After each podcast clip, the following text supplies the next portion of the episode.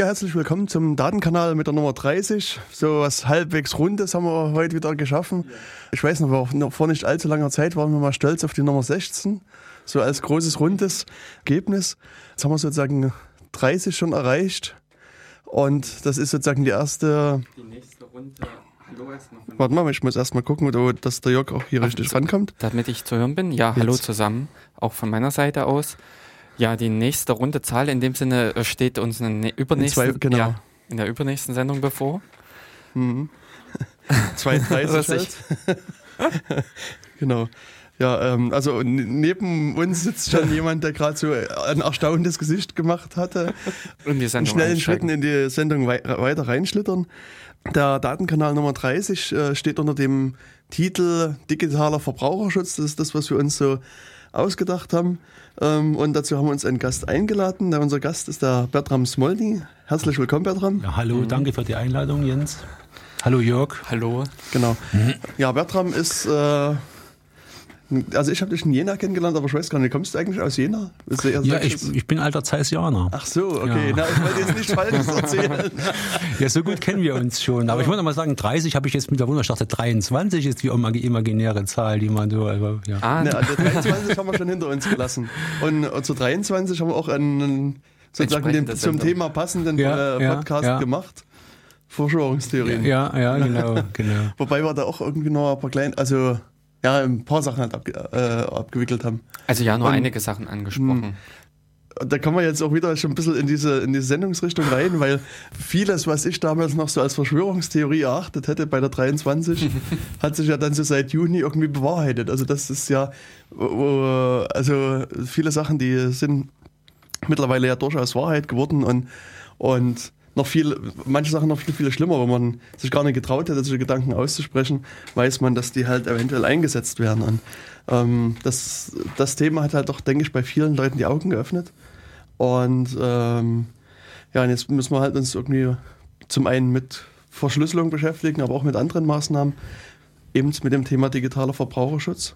Ja. Und ähm, ja, da komme ich noch mal, trotzdem noch mal kurz zu dir, Bertram. Wir sind stehen geblieben, du bist ein alter Zeissianer. Ich bin alter Zeissianer, habe dann nach äh, Informatik studiert in Ilmenau und bin dann äh, im Prinzip äh, in den Westen gegangen und habe da bei einer kleinen Firma gearbeitet und äh, Steuerelektronik für für einen Weferstepper entwickelt und dann bin ich wieder wieder zurück und bin zur Max Planck Gesellschaft Mhm. Habe da bei, einer, bei einem Institut, bei einer, bei einer Arbeitsgruppe pharmakologische Hämostasiologie gearbeitet. Das ist also das ist Blutgerinnungsforschung. So, da geht es um diese Gerinnungskaskade und so Dinge da alles. Da habe ich da den, wie das früher war, den Admin gemacht. Mhm. Ja, das, das, so kam ich eigentlich zu Unix auch dazu. Und dann bin ich, äh, war mein Vertrag zu Ende, bin ich nach Berlin in, zu, also im Max-Planck-Institut für Infektionsbiologie Oh ja, und das war, das war gruselig, weil da hat sich dann ein Kollege von mir mit Salmonellen vergiftet und da bin ich dann schnell wieder weg. und bin dann äh, aufgrund von, einer, von einem Hinweis da in der Max Planck gewechselt und bin jetzt am Beutenberg am MPI für Biogeochemie, eigentlich biogeochemische Kreisläufe. Interaktion zwischen Biosphäre, Geosphäre, Atmosphäre und Hydrosphäre und äh, Stoff- und Energiekreisläufe im Erdsystem, das was wir heute so unter unter, unter Global Change und diesen Schlagworten der Verschwörungstheoretiker versteht. Ja. Okay. Ähm, ich muss noch mal ganz kurz zurückspulen ein Stück. Du hast gesagt, du hast Steuerung für Wafer-Stepper gemacht. Mhm. Also was sind Wafer-Stepper und wie kann man die steuern? Ja, ein Wafer-Stepper muss man sich vorstellen, ist praktisch ein Gerät, auf dem Chips belichtet werden. Mhm. Ja, und äh, Chips belichtet werden äh, äh in, in, in ganz, ganz vielen Prozessschritten. Man hat einen Silizium-Wafer, das ist also eine Scheibe, die aus einem gezogenen Silizium-Einkristall geschnitten wird. Und äh, darauf, die wird dann eingelegt und da hat man so eine, wie so eine Art Dia-Betrachter, bloß eben 10 zu 1 verkleinert. Man hat eine Maske, die wird mit einem Elektronenstrahl geschrieben. Daraus ist das Muster für den Chip, vielleicht hat das jemand schon mal gesehen, äh, ist da äh, aufgebracht und dann hat man ein, ein Riesenobjektiv, 1,20 Meter äh, Länge und hat dann unten drauf den äh, in, in, einem, in einem klimatisierten und, und staubfreien Bereich dann diesen Wefer liegen.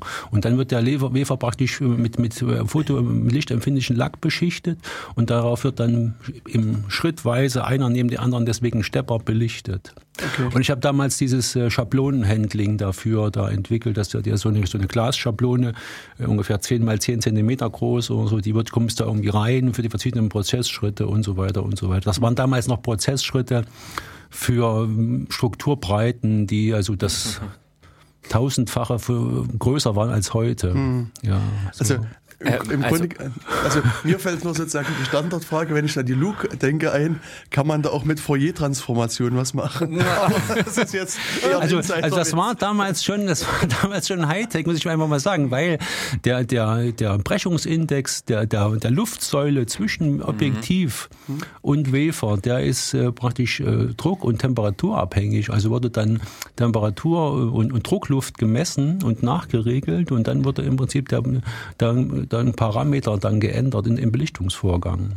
Und damals, damals sage ich mal schon, das ist ja schon über 20 Jahre her, konnte schon der, das Tischsystem, also wo der Wefer praktisch hin und her geschoben wird, auf 20 Nanometer genau positionieren ein Laserwegmesssystem und doppelt gekoppeltes und so weiter. Ganz, ganz. Also meine alten Zeiserner Kollegen werden jetzt sagen, was war das von Unsinn und so, aber das war, das war wirklich, äh, das, wir waren wirklich damals schon, äh, und, äh, ja, und das war so ein Robotersystem, weil da macht kein Mensch mehr was dran, damals schon nicht. Mhm wegen der Staubbelastung. Und da schiebt man im Prinzip dann die, die Wafer und die Schablonen damit zum Robotersystem rein. Und das Robotersystem war damals mit einem Transputer, mhm. auch noch was, was auch äh, europäische Spitzentechnologie oder so, war damals auch schon gesteuert. Und so kam ich im Prinzip eigentlich zur IT. Mhm. Ja. Mhm war diese Größenordnung von 1000 jetzt äh, eher scherzhaft, denn äh, 20 Nanometer, wir sind jetzt bei Strukturbreiten auch so. 20 Nanometer war, war die Positioniergenauigkeit. Also man muss sich vorstellen, wenn der Wefer ja. wieder reinkommt, der kommt ja rein und raus, rein ja. und raus, aus dem wird wieder geätzt und dann wird ähm, äh, Siliziumoxid aufwachsen lassen und solche mhm. Sachen da alles. Da muss man ja wieder ähm, Marken dafür mhm. haben und man muss dann ja wieder eine Position finden, damit im Prinzip die, die das Übereinanderbauen mhm. der Struktur Struktur für die Transistoren ja ähm, in, einer Art und Weise funktioniert, dass der, Transistor entsteht. Mhm. Und deswegen geht es nicht um die Strukturbreite. Die Strukturbreite nee. war, war im Mikrometerbereich oder Echt? so, ja, so. Oh. Und äh, äh, im, aber die, die, die, die, die, äh, Positioniergenauigkeit des Tisches war damals mhm. schon so. Mhm. Ja. Nee, ich hatte jetzt eben aber, erwartet im 100, äh, 100 äh, Nano-Bereich oder. Nein, nein, nein, innerhalb von, also muss man sich, das Moorsche Gesetz gilt da ja ganz explizit. Mhm. Ja. Mhm. Aber schön, dass, dass, die, okay. dass die Kollegen hier äh, so, so kritisch nachfragen. Das lässt auf eine spannende Sendung hoffen. Ja. Genau. Jetzt muss ich nur noch mal fragen, du hast gesagt, du bist bei dem äh, Max-Planck-Institut oder Gesellschaft für Biogeochemie. Ähm, am Beutenberg ist da noch mindestens eine andere. Wie, wie, nur mal so Interesse halber, wie, wie heißen die? Ja, das ist äh, das MPI für chemische Ökologie. Mhm. Ja, so. Also, man muss noch wissen, die MPG sind drei Sektionen unterteilt. Also Humanities, also Geisteswissenschaften sind die, die eigentlich das, was äh, nur mit, mit so Anführungszeichen äh, mäßig mit Themen beschäftigen. Ja, mit, mit juristischen Themen okay. oder mit, mit, mit, mit, mit Kulturhistorik. In, äh, wir haben in, in Rom ein Institut, das sich mit Kulturhistorie beschäftigt. Ähm, äh, und äh, dann gibt's die ähm, äh, chemisch-physikalische, technische Sektion, da ist unser Institut eigentlich, und dann gibt's eben noch die biomedizinische Sektion. So. Und MPI für chemische Ökologie kann man sich ganz einfach merken, müsste auch mal in einer Sendung mal vielleicht mal vorgestellt werden. So. Also die, die beschäftigen sich mit dem chemischen Wettrüsten zwischen Pflanze und Insekt. Mhm. Ja, da guckt mich da Jens Kubitzi ganz, ganz, ja, also es ist so, dass dann durch ähm, eine Pflanze Fraßfeinde hat und, äh, mhm. und diese Fraßfeinde sollen in irgendeiner Art und Weise auch äh, abgewehrt werden. Das kann die Pflanze eben, die ist eben lässt eben Zellen absterben oder, oder produziert Gift für, um, und um so weiter und so weiter. Und dieses und diese Rüstungsspirale, die versuchen die da zu erforschen. Und heißt erforschen dann noch eingreifen? ja, ja, ja, natürlich gibt ja, heutzutage macht man ja alles Mögliche mit, mit äh, Gentechnologie mhm. und so weiter. Also das ist ja, wo unser Eins ja groß geworden ist. Also Gene überall, also sogar in mir selbst und so weiter. Wie gibt's, also das geht ja gar nicht. Ja, so, ja, sollte verboten werden. Ja, sollte verboten werden. Also das äh, ist, ist ein hochkomplexes System und äh, vereinfacht gesehen geht es darum eigentlich, dass man da versucht, äh, hinter die Mechanismen zu kommen, wie man eigentlich, äh, ja, wie man eigentlich äh, äh, bessere Sorten züchten kann oder wie man bessere Sorten, äh, die, die, die resistent sind gegen Schädlinge etc. Und so. Das ist mein, mein grobes Verständnis. Ich könnte natürlich was über biochemische chemische Kreisläufe noch erzählen, aber das ist äh ja so muss man sich die MPG vorstellen. Es gibt mhm. 82 Institute weltweit und die haben eigentlich auch alle ähm, quasi eine einzelne, äh, das ist so, so eine Art, so eine Art Armada von, von intelligenten Booten, so muss man es kein Supertanker wie, wie eine Firma, die jetzt Dependancen hat, sondern so, und äh, dieser, dieser, dieses Prinzip wird als Harnack-Prinzip beschrieben. Das ist der Pfarrer Harnack, der das in hervorgegangen aus der Kaiser-Wilhelm-Gesellschaft das damals erfunden hat und der meinte, dass eben die Institutsdirektoren eben für ihre Forschung eigenverantwortlich arbeiten können. Okay. Ja. Haben wir also jetzt mal eine kurze Einführung in die Max Planck. Ja, das Max genau, Planck Universum genau, das kann man war, schon fast sagen. Das war natürlich ja. jetzt äh, die, die Frage, was ist Wahrheit? Ja, so hast du vorhin schon gesagt, das steht schon in der Bibel, kein Mensch konnte das beantworten, was ist Wahrheit. Aber so, so ungefähr. So ist, und ich, ich kenne, wir, wir kennen uns ja schon äh, ein bisschen so. Jens hat mich eingeladen. Ich danke auch dafür, um, um zu überlegen, was ist denn eigentlich ähm, heutzutage in der heutigen Zeit an, an Datenschutz äh, möglich und nötig und äh, ist es überhaupt umsetzbar? Genau. Ja, ja und, ähm, Datenschutz hat ja uns auch bei uns also schon einige Male beschäftigt in der Sendung. Ähm, wir haben jetzt Nummer weiß ich gar nicht, Datenkanal 4 oder so, so einer der ersten Datenkanäle, Kanals, Kanali. Mhm Achso, äh, ja, als. ähm, da hatten wir uns mit dem Datenschutz Schutz. so mal ein mhm. bisschen in der Gesamtsendung beschäftigt. Und darin eingebettet war dieses äh, Interview ja. damals mhm. mit zum, zur Amtseinführung mit dem Thüringer Datenschutzbeauftragten. Äh, und die letzte Sendung, Datenkanal Nummer 29, ähm, da hatten wir den hier zu Gast. Also mhm. kurz vor Weihnachten mhm. bei Rotwein, nee, äh, äh, bei Kaffee und Plätzchen. Verrat nicht alles. Nee, nee. Ja. Ähm, also bei, bei, bei netten Plätzchen haben wir uns also hier in der Sendung nochmal äh, über den Datenschutz unterhalten. Und also auch gerade so die, die äh, Ausprägung in Thüringen. Und ein Thema war ja auch der, diese Affäre in Immelbrunn, die äh, ja immer noch so ein bisschen vor sich hinköchelt. Also da sind ein Riesenberg an Akten ist da gefunden worden. Und der Herr Dr. Hasse meinte auch, dass sie das versuchen halt jetzt so langsam zurückzuführen an die Inhaber, Eigentümer. an die Eigentümer.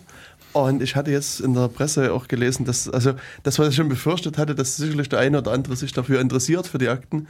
Und es gab wohl angeblich schon den einen oder anderen Einbruch in das mhm. äh, in das Lager, die dann halt auch versucht haben, also, also die, ein bisschen Einblick in die Akten zu nehmen. Ähm, also er sagt ja, dass da medizinische Akten, juristische Akten, Konkursunterlagen etc., also äh, diverse Sachen halt liegen und das kann ja durchaus interessant sein, da mal reinzuschauen. Und ganz aktuell heute, das ist auch wieder so ein Thema, aber das hatte ich vorhin noch als Schlagzeile gelesen, kann ich noch nichts sagen. Vermutlich, mhm. wenn der als Podcast rauskommt, gibt es da was mehr schon. Es sind irgendwie 19 Millionen Passwörter irgendwie ins Netz gefallen und ähm, also irgendwie so, gab es so eine, eine, Datenbank von irgendwoher. Und jetzt hat das BSI halt so eine Testseite da eingerichtet, wo man seine E-Mail-Adresse beim BSI einwerfen kann und die gucken, ob es die eigene E-Mail-Adresse in der Datenbank drin war. Mhm. Und wenn ja, dann kriegt man halt Informationen zum Passwort zurücksetzen und Sicherheitshinweise etc. Wobei ich hatte vorhin versucht, auf diese BSI-Seite zuzugreifen mhm. und das haben irgendwie drei Milliarden andere Menschen auch gemacht. Genau.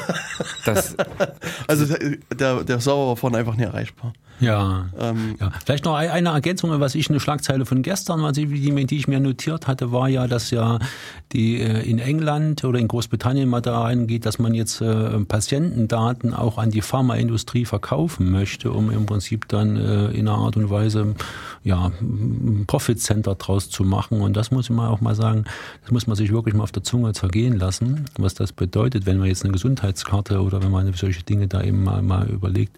Das ist ja alle für alle toll. Das sind ja gar nicht die Incentives. Das, ich habe einen alten Schulfreund, der ist Hirnchirurg, mit dem diskutiere ich immer über das Problem äh, Gesundheitskarte, weil der möchte eben gerne, wenn jemand mit einer Schädelfraktur auf der Straße aufgelesen wird, dass er eben sofort weiß, was ist, was ist die Blutgruppe, was sind die Vor, was sind äh, Vorverletzungen, was sind äh, Patient, äh, Medikamentenunverträglichkeiten und solche Dinge, alles die, die, die als Vorteil sofort einem klar einleuchten, aber auf der anderen Seite natürlich die Möglichkeit, dass man äh, quasi bis zur DNA-Sequenz alles an, äh, an eine Pharmaindustrie abliefert, um dafür ein bisschen äh, ja, schneller behandelt zu werden, sag ich mal so, oder ein bisschen besser, das halte ich für, für gefährlich. Das halte ich für gefährlich. Hm. Und also ich muss auch sagen, ich finde, diese, diese Fälle klingen natürlich schon mal ganz toll. Irgendjemand mit Schädelfraktur auf der Straße gefunden und der hat aber eine Unverträglichkeit für Medikament XY und das könnte man mit der Karte quasi sofort rausfinden. Aber zum einen ist es ja so, hm. was, was ist denn, wenn der für seine Oma gerade irgendwie äh, Medikamente holen gegangen ist und vielleicht zwei Karten in der Hand hat oder vielleicht nur die Karte seiner Oma. Ähm, und da steht dann auf, was, was ganz anderes auf der Karte drauf. Aber insofern gibt es dafür ja ein Identifikationsmerkmal. Welches? Was? Oft äh, namentlich oder ähnliches.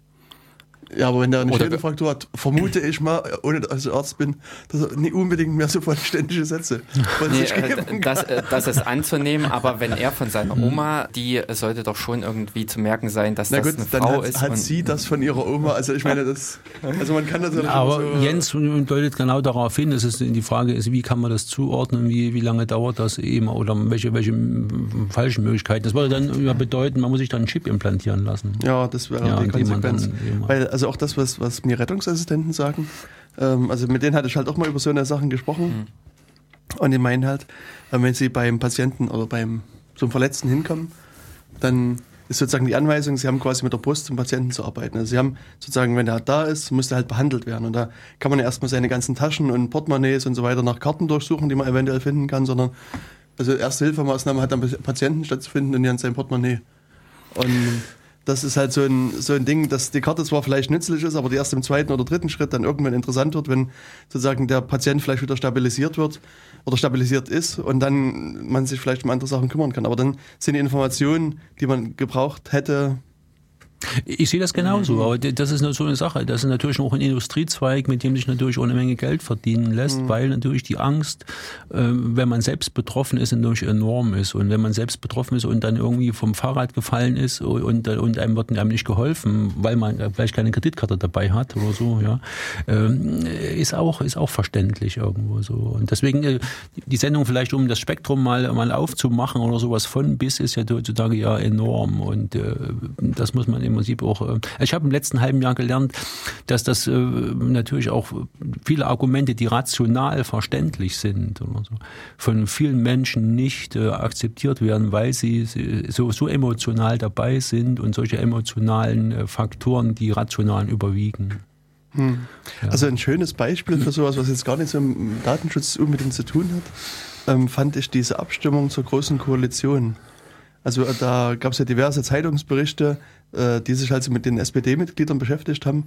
Und das, das zog sich aus meiner Sicht so ein bisschen durch die diversen Berichte, dass viele SPD-Mitglieder gesagt haben, naja, also wir wissen, dieser Koalitionsvertrag, der ist nicht gut und der widerspricht eigentlich unseren äh, Sachen, für die wir stehen und so weiter. Aber trotzdem müssen wir den akzeptieren. Also aber ohne jetzt irgendwelchen fundamentale Gründe zu nennen, sondern quasi nur, um an der Macht zu bleiben, müssen wir mhm. sozusagen diesen Vertrag trotzdem unterschreiben, obwohl wir wissen, der ist, ist nicht gut und der widerspricht den Sachen, für die wir als SPD oder als, als SPD-Mitglied stehen. Mhm. Und das ist genauso was, äh, was man halt auch in, im, im Bereich Datenschutz vielleicht sehen kann. Genau, ja, wir, wir reden ja jetzt über, über, über Verbraucherschutz eigentlich. Genau. Das ist ja so, so noch, noch weiter aufgefächert. Das war ja auch mhm. meine Intention zu sagen, also ähm, wenn man heutzutage über Datenschutz rechnet, redet man meistens über Personendatenschutz.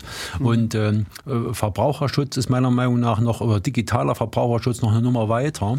Da geht es nämlich auch um Metadaten und da geht es um Dinge auch, die da außenrum passieren und, äh, und äh, diese, diese, diese Geschichten. Und das wird mir, denke ich, also das ist, ist mir ein Anliegen, das eigentlich ähm, äh, in einer Art und Weise zu, ähm, ja, zu thematisieren.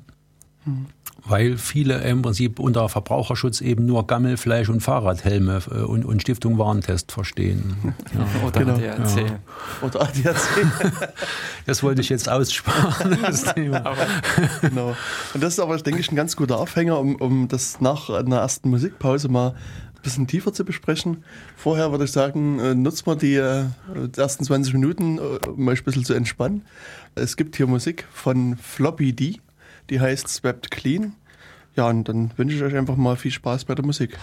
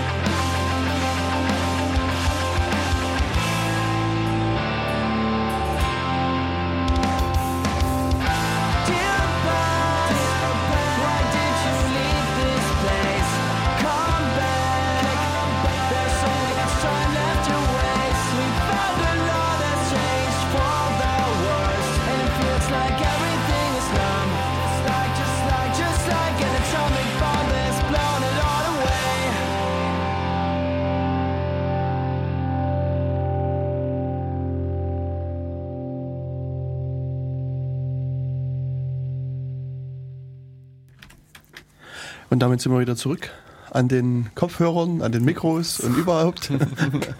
ähm, ja, wir haben also jetzt gerade so ein bisschen Musik gehört. Äh, Swept Clean hieß das Ganze. Und äh, Floppy D waren die Artisten, die das Ganze versucht haben. die Künstler. Die Künstler, ja. Ich bin noch so ein bisschen im Englisch verhaftet. Ähm, ja, die, die Künstler, die das halt dargebracht haben. Es kann durchaus sein, dass ihr heute das eine oder andere Lied hört, was ihr schon mal in einem alten Datenkanal gehört habt. Hm, wer es rausfindet, wer es rausfindet kriegt halt irgendwie einen Bonuspunkt. Oder hat einfach ein bisschen oder, kräftig gegoogelt. Genau. Ich glaube, das ist sowieso verlinkt. genau. Ähm, ja, das, wir haben noch so eine etwas äh, das alte Musikarchiv. Das Musikarchiv, äh, genau.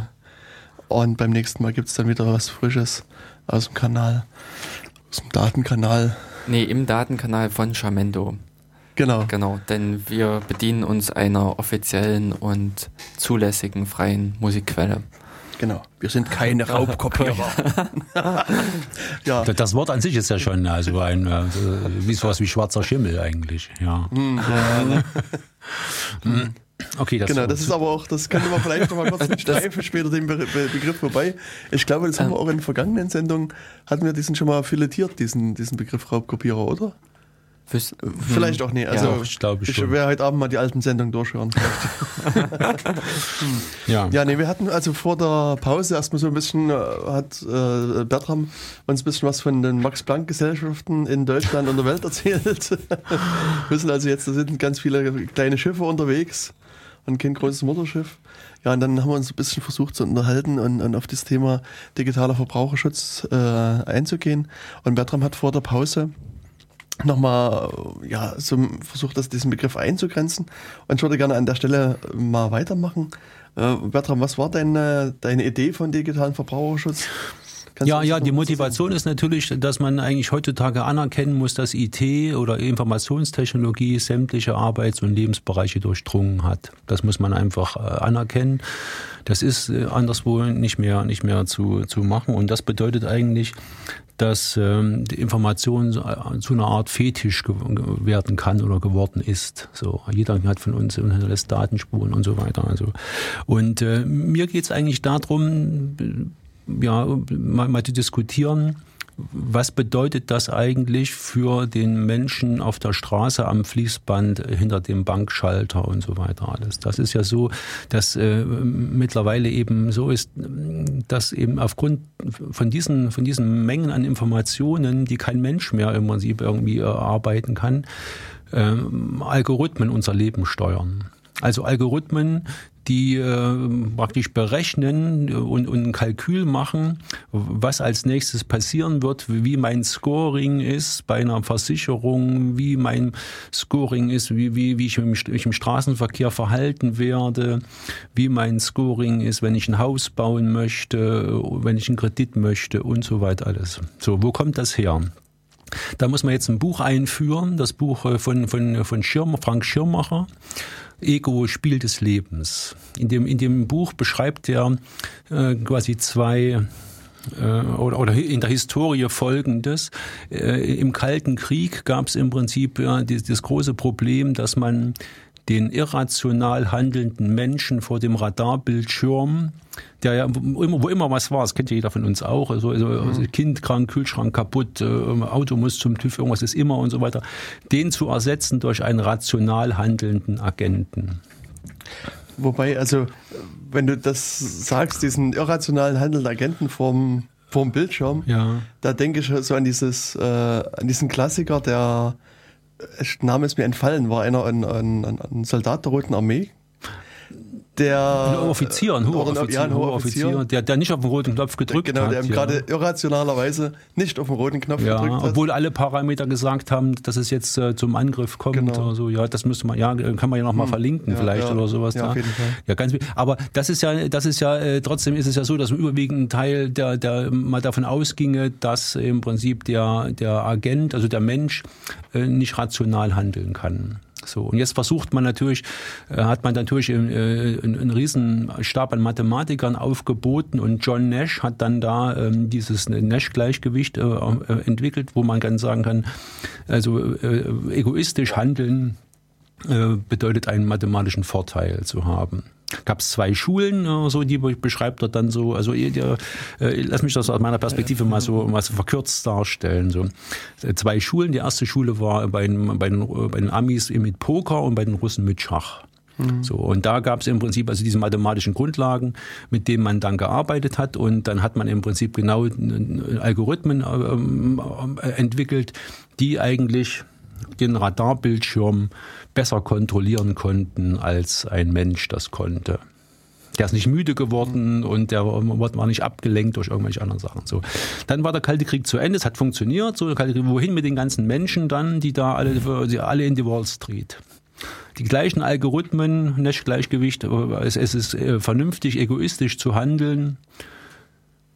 Ähm, die Modelle gebildet, die High-Frequency-Trading abgebildet haben. So, dann gab es im Prinzip äh, 2008 die, die äh, Krise mit Lehman Brothers, jetzt wieder ein Haufen Menschen über, wohin mit denen jetzt? Jetzt sind die alle in der Healthcare- und Insurance-Industrie und machen dann im Prinzip so eine Art mit, mit, mit den Daten aus den so, sozialen Medien ein Scoring, ja, äh, äh, ist das, ist ihr, ihr, sind sie jetzt kreditwürdig oder nicht oder so. Und das muss man jetzt, muss man jetzt, das ist ja die Intention, warum wir jetzt digitalen Verbraucherschutz machen können. Wir müssen uns klar machen, dass auf diesen Bildschirmen bei Banken, bei Versicherungen, bei Reisebüros, bei Fluggesellschaften kein Mensch mehr irgendwas entscheidet, sondern das entscheidet der Algorithmus für, äh, für einen.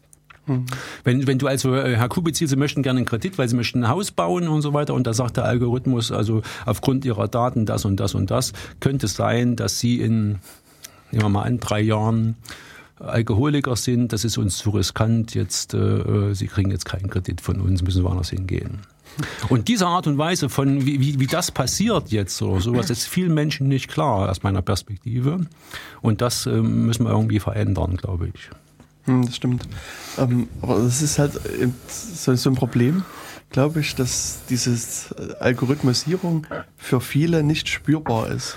Ähm, ich weiß nicht, ich glaube, wir hatten in der letzten Sendung, das ja, haben wir mhm. äh, das Beispiel, also das ist eins, was sehr dramatisch ist und was auch gerne rumgereicht wird, nach meinem Eindruck, von dem äh, Target-Supermarkt in den USA, die äh, halt irgendwann mal gesagt haben, Mensch, wir brauchen mehr Umsatz. Wir brauchen also mehr Leute, die bei uns einkaufen. Wann kaufen Leute mehr ein? Wenn ihre Lebenssituation sich ändert. Also wenn sie umziehen, wenn sie äh, schwanger werden und so weiter.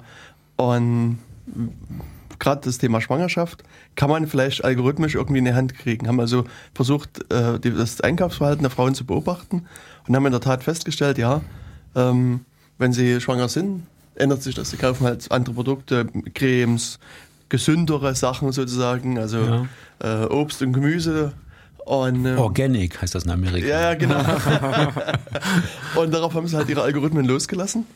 Und anfangs war das halt so, dass sie äh, erkannt haben oder versucht haben zu erkennen, wer ist schwanger. Und dann haben sie halt Babykataloge geschickt. Also, also Schwangerschafts- und Babykataloge. Und das hat viele Frauen, die das bekommen haben, sehr verschreckt, weil sie gesagt haben, Mensch, Woher wissen die, dass ich schwanger bin? Das habe ich denen ja gar nicht gesagt. Ich glaube, das hat noch viel mehr, mehr Väter erschreckt, dass ihre Tochter plötzlich nicht war. Also, das, ja. das, das auch. Und dann haben sie aber auch daraus gelernt und haben, haben sozusagen keinen reinen Babykatalog mehr verschickt, sondern haben einen normalen Einkaufskatalog verschickt. Aber der war wesentlich mehr gespickt mit Produkten für Schwangere als der äh, Katalog für den Normalverbraucher. Und das hat in der Tat funktioniert. Also die haben, äh, ich habe leider die Zahlen wieder vergessen, enorme Umsatzsteigerungen dadurch gehabt. Ja, also das, das war so, eine, so ein unsichtbares Bewerben und, und der Kunde hat es gar nicht gemerkt. Und dann, dann funktionierte das. Das ist ja interessant, wenn man in Amerika im Flugzeug sitzt, dann hat man ja vor sich ja so einen Bildschirm und dann bekommt man wirklich personifizierte Werbung. Also ich saß da mit meiner Gefährtin, die hat immer sie für, äh, ich hatte irgendwie Golfprodukte auf meinem Bildschirm und konnte es auch gar nicht wegmachen oder so und sie hatte da äh, äh, Produkte über, über äh, Kosmetik und, und so andere Sachen da drauf. Es war schon sehr persönlich, obwohl, obwohl man uns ja gar nicht kannte und nicht so. So hat man uns da andere, andere Werbung eingespielt. Okay. Ja. Vielleicht hättet ihr eure Sitze tauschen müssen. Das, man, ist ja, man ist ja so obrigkeitshörig. Ja, ja. ja so, Oder so, ein, so einen Werbeblocker halt mitnehmen. Nee, man hängt dann einen Pullover davor. Na genau. Adblock Plus. ja, also das ist die Intention. Die Intention, ähm, man glaubt im Prinzip heutzutage alles, was auf dem Bildschirm steht. Man glaubt, was bei Wikipedia steht. Man glaubt, welche, äh, welche Ergebnisse einem Google liefert. Das unbesehen und so weiter. Und jetzt besteht ja die Gefahr darin, äh, sind das vielleicht Algorithmen, die nicht im Prinzip, du hast vorhin gesagt, was ist Wahrheit, nicht die Wahrheit abliefern.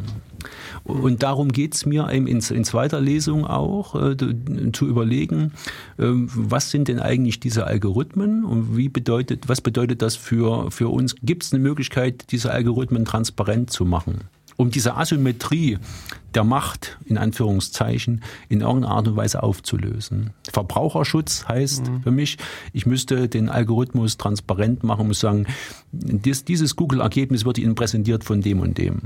Ja. Mhm. ja. Wobei, also wenn ich äh, das so, also wenn ich es richtig verstehe, was Google macht, da ist ja jetzt nie unbedingt eine Werbefirma dahinter.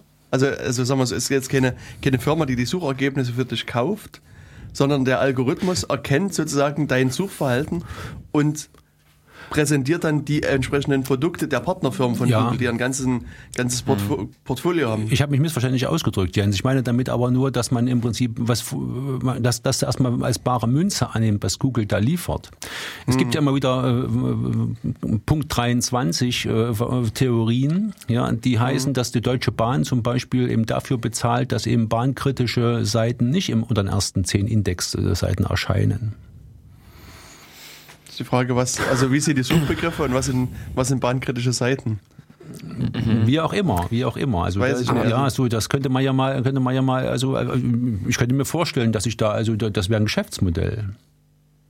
Hm. Also ich habe das vor einiger Zeit mal gemacht, da habe ich so mein, mein soziales Netzwerk aktiviert und habe da mal so äh, ein paar Begriffe reingeworfen. Also das fällt mir gerade nur ein bei, Bahn. Also eines der Worte war Verbindung. Mhm. Ich hatte so mal also die Leute versucht, nach dem Wort Verbindung zu googeln. Also wirklich zu googeln, bei Google das einzugeben.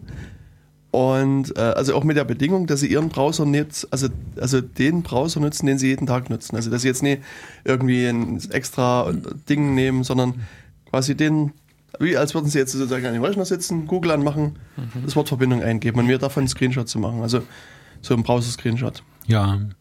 Und ich habe ungefähr 20 Rückmeldungen bekommen, 20, 25 Screenshots. Und wie viele waren gleich davon? Was würdest du denn schätzen? Zwei. Achso, du hast es gelesen? nein, nein, nein, ich habe nicht. Ich, ich, ja, es waren genau, es waren wirklich zwei. Habe ich jetzt zwei, geschätzt. So, zwei jetzt waren identisch. Indianer-Ehrenwort. Genau. Ja. Und die anderen waren halt verschieden. Also, die, ich meine, die Suchergebnisse waren halt von der Sortierung zum Teil anders. Und manchmal waren halt wirklich komplett andere Ergebnisse drauf. Also interessanterweise von diesen rund 20, 25 Screenshots hatte ich nur einen einzig mit Werbung. Alle anderen enthielten keinerlei Werbung, warum auch immer. Mhm. Mhm. Einer hatte irgendwie noch Zeitungsausschnitte mit drin, fand ich auch sehr interessant.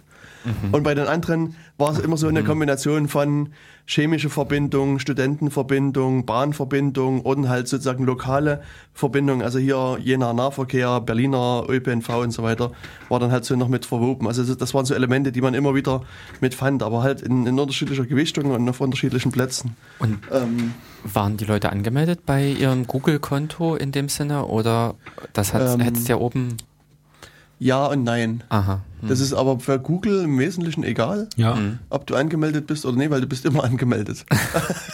ja, also ich denke, aber ja, Google ist auch nur äh, nicht, mhm. hm. Google reflektiert auch nur darauf, dich wiederzuerkennen, nicht dich zu erkennen. Genau. Das ist, das, das ist mein, mein Teil des Algorithmus. Aber mhm. ich komme nochmal darauf zurück, weil wenn es natürlich bei Google jetzt intransparent ist oder, oder nicht, nicht, das, das Beispiel nicht, nicht zählt. Wikipedia werden ja heutzutage für, die, für Schuh Hausaufgaben oder so, wird ja ab, abgeschrieben mit Copy und Paste. ja, so, wie auch immer. So, so, wenn ich, wenn ich jetzt da natürlich, ich kann natürlich jetzt da auch in, in Wikipedia eben Informationen einschleusen die, äh, die in einer Art und Weise ja doch, denke ich schon, dass es geht. Mhm, aber also, ja. eben dieses auch vor allen Dingen aus der Wikipedia abschreiben, sehe ich als eher das grundlegende Prinzip unkritischer Umgang mit Quellen. Denn äh, Bücher, äh, ich habe auch genügend Bücher schon in der Hand gehabt, wo ich gesagt habe, das, was da steht, ist unvollständig oder ganz und gar falsch.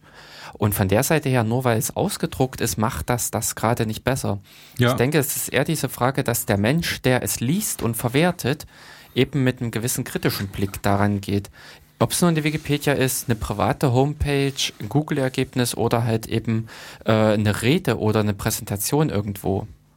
Diese Informationen, die transportiert werden, darf man halt in dem Sinne nicht einfach nur schlucken. Ja, keine, keine andere Meinung dazu. Aber ich meine, das, das, das, das ist ja genau die, das Anlegen vom digitalen Verbraucherschutz, da natürlich auch ein, eine Sensibilität äh, dazu zu wecken oder also sagen, das ist nicht alles äh, die reine Wahrheit, was da steht. Mhm. Ja. Ähm, deswegen wollte ich nämlich auch vorhin schon die Frage stellen, ist mit Schutz, also Schutz an sich, ich beschütze jemanden, ich tue etwas für einen Dritten. Also wenn man jetzt wieder das Wort auseinander pflückt, mhm. ähm, ist es in dem Sinne gemeint, der Verbraucherschutz in Deutschland ist ja auch eigentlich eher äh, teilweise ein reaktiver Vorgang. Äh, es ist was passiert und wir sollten da mal.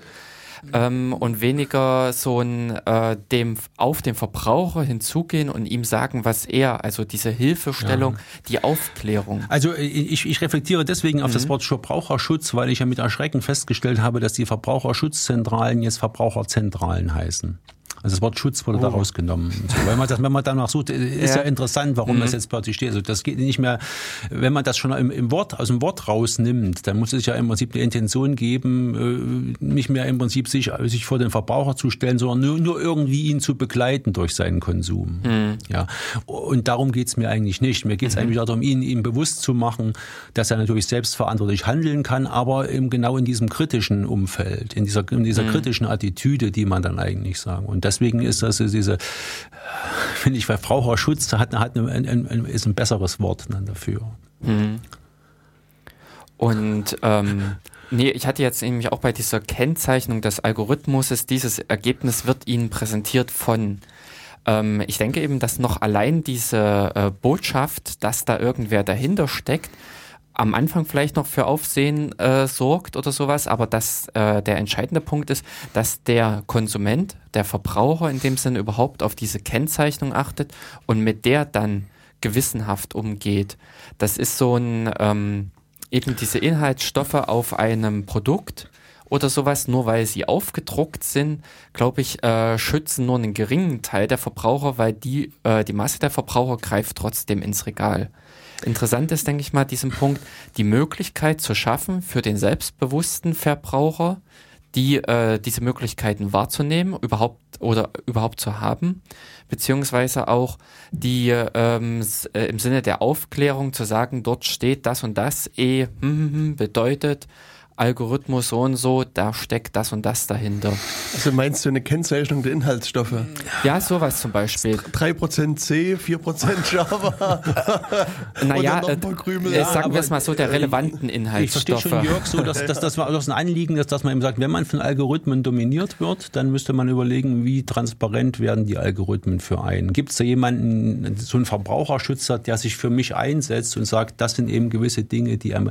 Ich komme nochmal auf ein anderes Buch mhm. zurück zurück. In Amerika ist ja alles viel, viel schneller und viel, viel schöner und viel, viel größer als hier. Und, und wenn man jetzt so äh, sich äh, den Nationalsport äh, Football anschaut im Fernsehen, der ja jeden Abend da äh, kommt und so weiter, und es ist auch interessant, dass die Amerikaner den äh, Football äh, einen Sport nennen, der mit der Hand gespielt wird, aber sei mal dahingestellt.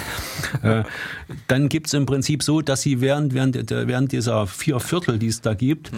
sich die Firmen schon eigentlich diese, äh, diese einzelnen Teile da rauskaufen. Also äh, die, die, das heißt, heißt es mal, dass der Kommentar des ersten Viertels wird, wird Ihnen präsentiert von dem und dem. Und, der, und da gibt es ein schönes Buch von, von äh, David Foster Wallace, das heißt Infinite Jest, unendlicher Spaß. Und da, da spielt im Jahre 2100 so eine Art Science Fiction, aber da ist es so, dass in Amerika sämtliche Dinge, äh, also sämtliche Dinge des öffentlichen Bereichs von Firmen gekauft werden können. Also das gibt das Jahr 2000, heißt nicht mehr das Jahr 2100, das heißt das Jahr der Inkontinenzunterwäsche zum Beispiel. äh, weitere Details erspare ich jetzt mit dem geneigten Hörer hier so, aber das ist ja, das, das muss man sich vorstellen. Das ist jetzt ein bisschen übertrieben nur so, aber das, das so stelle ich mir das eigentlich vor, dass man im Prinzip eigentlich diese Art und Weise von, von Informationen, von Algorithmen muss sich im Prinzip da einkaufen kann. Aber in der Beziehung ist China ja schon fortschrittlich. Das Jahr des Drachen, das Jahr des Tigers. Des Holzpferdes. Das, ja. ja, das, ist das Holzpferd dieses Jahr, muss man sich mal überlegen. Ja, so, ja. Hm. Mhm. Also, das, ich meine.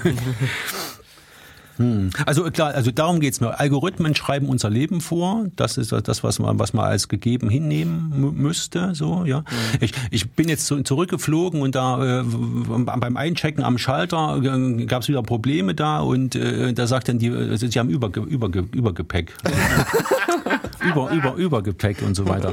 Die konnte gar nicht äh, raus aus ihm, weil im Prinzip der Algorithmus ihr vorgeschrieben hat, äh, äh ohne dass ich 200 Dollar abgelegt habe, äh, gibt's kein, kommt kein Ticket raus, kein, kommt keine Bordkarte hm. raus. Die Frau hätte machen können, was sie wollte oder so, ging nicht mehr. Wir mussten also Sachen aus dem Koffer rausnehmen, um, um da im Prinzip zum Ticket zu kommen.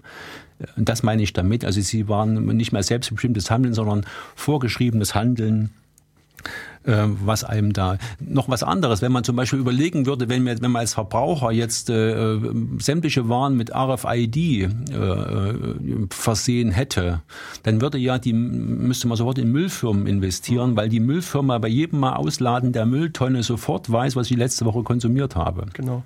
Aber äh, also bei diesem, äh, ich will mal kurz zurückgehen zu hm. diesem Schalterbeispiel. Weil, ich meine, dort kann man ja durchaus argumentieren, dass das durchaus sinnvoll ist, dass die Frau nicht aus ihrem System raus kann, weil wenn nämlich alle Passagiere sagen, ach naja, ich habe hier mal 10 Kilo mehr oder 15 Kilo mehr da eingepackt und das bei, was weiß ich, 100, 200 oder vielleicht auch 500 Passagieren, hm. könnte das eben doch durchaus Probleme beim Flug mit sich bringen. Insofern, Jens, ähm, ich, ich musste jetzt noch was sagen, was dir nicht gefallen wird, aber es war verrückt, weil, weil meine Gefährtin hat so einen Frequent Traveler Status und da hat mhm. sie quasi 35 Kilo für zwei Gepäckstücke. Ich hatte das nicht, aber wir haben sie beim zusammen eingecheckt. Also hätte sie im Prinzip ja auf dem Frequent äh, Traveler-Status beharren können, damit das im Prinzip, also das, das, das entkräftigt jetzt praktisch dieses, äh, dieses äh, Ding, es geht da, um, um, da nur ums Geld machen in dem Augenblick. Naja, mhm. äh, würde ich nicht sagen, weil, ich nicht. Mhm. weil du, äh, also die, da kommt ja jetzt wieder ne, der nächste Algorithmus ins Spiel. Die, die Fluglinie kann ja durchaus algorithmisch abschätzen, wie viel Frequent Traveler vor, voraussichtlich mit dem Flugzeug mitfliegen. Mhm. Und äh, und er hat Klar. dann sozusagen eine, eine Gewichtskalkulation. Also ich komme ja mal ursprünglich aus dem Bankbereich mhm. und da wurde auch schon äh, vor 20 Jahren genau das gemacht, dass man halt sozusagen über alle Kunden der Bank kalkuliert hat, wie, wie viel Geld bleibt auf dem Girokonto über 1, 2, 10, 30 Tage liegen. Was heben die nie ab, was zwar drauf ist, was sie jeden Tag abheben können, aber was sie eben dort liegen lassen. Und dieses Geld, was eben voraussichtlich für die nächsten 30 Tage liegen bleibt, das legt man dann halt auf dem Geldmarkt nicht nur für einen Tag mal an, sondern eben für 30 Tage, weil man weiß oder vermutet, dass man eben da einen 30-Tages-Zinssatz in Anspruch nehmen kann, ohne Probleme. Niemand will das Geld haben. Mhm. Und so schätze ich, ist es halt hier mit der, mit der Fluglinie ja, genauso. Ja, aber wenn man, wenn das so ist, dass es schon vor 20 Jahren so war, Jens, dann mhm. muss man sagen, wie fallen granuliert die, die heute schon äh, sind, die, die Algorithmen, und da muss man ja sich noch mehr Gedanken machen dazu. Genau, und du hattest ja vorhin dieses Beispiel von diesem Sag das nochmal, der Bildschirm und so weiter, Mensch. Ja, äh, ja also äh, Gunter Dück ist, war, äh, ist, ist vielleicht auch bekannt oder so, spricht, war früher CEO, CIO von, von ähm, IBM Deutschland hat dann, wurde dann wegrationalisiert, weil in Deutschland findet ja dann keine, keine Grundlagenforschung mehr statt oder so. Da hat eigentlich auch bei IBM auch diese ganze äh, Cloud-Computing-Geschichte da vorangetrieben. Gibt es bei YouTube sehr ganz schöne, ganz schöne Videos, gibt auch schöne Bücher von ihm. Und der beschreibt im Prinzip diesen, diesen Arbeitsplatz als Flachbildschirm, Rückseiten, Beratungsgesprächsarbeitsplatz. So, so. Das ist praktisch der Arbeitsplatz, äh, auf dessen Rückseite man schaut, während man vom Bankberater, vom Versicherungskaufmann, vom äh, Immobilienkaufmann vorgelesen bekommt, was auf dem Bildschirm da gerade der Algorithmus für einen herausgegeben hat, wie, wie, wie das Scoring wie die entsprechende Person ist und so weiter und so. Ich bin auch der Meinung, wenn man jetzt ein, ein Ticket bucht äh, bei einer Fluggesellschaft, dann wird das, der Cookie ja ausgewertet und je öfter ich im Prinzip da äh, da drauf gucke, desto teurer wird es jedes Mal gehen 10 Euro hoch oder sowas, weil er einfach sagt, jetzt muss er endlich mal buchen jetzt oder so, ja. der, der, der Typ da vom Bildschirm. Also Bildschirm, Rückseiten, Beratungsgesprächsarbeitsplatz, das sind also Arbeitsplätze, die Gunter Dück beschreibt als, das sind bereits, äh, die sind weg, die sind weg schon, die genau. Und das, also da, da fiel mir nämlich auch so dieses, dieses Bankbeispiel ein, das, also, ähm, das muss bei mir auch schon nahezu 20 Jahre her, also nicht ganz 20 Jahre, aber mhm. fast. Ähm, da habe ich mal in einem Projekt mitgearbeitet, wo es darum ging, eine Online-Bank zu planen und, und, und aufzubauen, zu gründen. Und damals schon war eben genau die Idee, dass man sozusagen die Bildschirmrückseiten und so weiter Menschen da einfach aus der lokalen Studentenschaft rausnimmt, beziehungsweise niedrig, Arbeits, äh, niedrig bezahlte Arbeitsplätze schafft und äh, die ganzen Dialoge, die sie führen müssen mit den Kunden, stehen auf dem Bildschirm. Die lesen einfach ab, hallo Herr so und so, was möchten Sie machen und klicken dann halt oder vielleicht auch durch Spracherkennung äh, sich durch ihr Menü durch hm. und kriegen quasi immer den passenden Satz angezeigt und lesen den quasi einfach vor. Ja. Und, und das war, also das war damals schon in Planung. Also das ähm, äh, also das ist auch nichts Ungewöhnliches für ein Callcenter. Das mhm. ist zum Beispiel auch etwas, äh, wenn man in ein Callcenter anruft, entweder hat man vielleicht schon über die äh, Telefontastatur die äh, äh, gewisse Kenndaten abgegeben, aber in der Regel kriegen die dort einfach nur vorgelegt, um eff möglichst effizient diesen Ablauf zu gestalten. Genau. Die schwierigen Kunden kommen gleich hier. Ja. Das roten, so einen großen roten Basser. Ja, ist aber in der Warteschleife erstmal. Erstmal ja. halb schon in der Warteschleife als ganz schwieriger Kunde. Klar. Also ich habe das durchaus auch von anderen Leuten, gerade in Bezug Krankenkasse gehört, dass die, also die ich würde, die würde ich jetzt als sagen wir, eher schwierige Kunden einschätzen. Mhm. Und die haben wirklich also systematisch das Problem gehabt, überhaupt eine Verbindung zu der Krankenkasse. Also das hat wohl ewig gedauert, ehe sie da sozusagen mit dem Platz in Verbindung Ach, gekommen sind. Du meinst, anhand der Telefonnummer ja. wurde erkannt, wer anruft? Und, oder? Hm. Und, und die haben mir dann erzählt, dass die, also wirklich immer, wenn die jemand anderes Telefon benutzen, kommen die quasi instantan durch.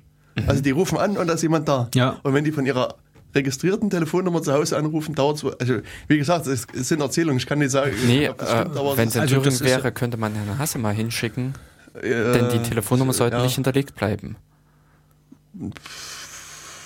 Darüber lässt sich diskutieren. Okay.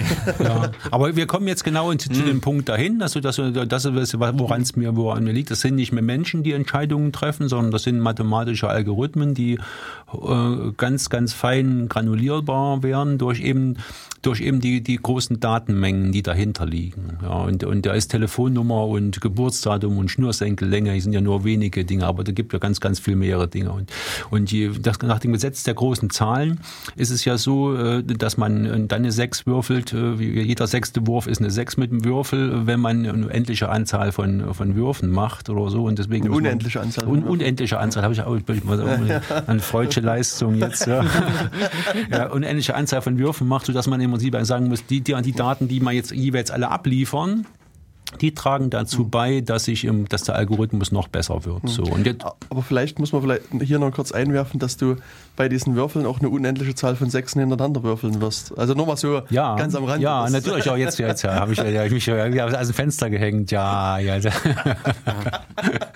ist, ist natürlich so, ist natürlich so. Aber äh, das äh, in, in, der Übertreibung liegt die Anschauung jetzt. Also ich ja. muss im Prinzip möglichst viele Daten akquirieren, genau. um im Prinzip da ein gutes Profiling zu, zu mhm. schaffen. Mhm. Und jetzt muss man im Prinzip sagen, gibt es im Prinzip die Möglichkeit, äh, A, diese Daten zu schützen und B, äh, diese Daten im Prinzip, wer ist da verantwortlich dafür, wenn, wenn, wenn ich die nicht schützen kann, wer, wer verwendet die dann? Und B, gibt es die Möglichkeit, jemanden dazwischen zu schalten, der sagt, ich mache für dich den Algorithmus transparent. Genau, und diese Gedanken finde ich sehr spannend. Aber mein äh, persönlicher Algorithmus hat gerade gesagt, dass hier Herr Funk Machu gerne mal was oh. hier abspielen möchte. Nämlich ein Lied, was fast klingt wie ein Tornado. Das heißt Al Torado. Viel Spaß beim Hören.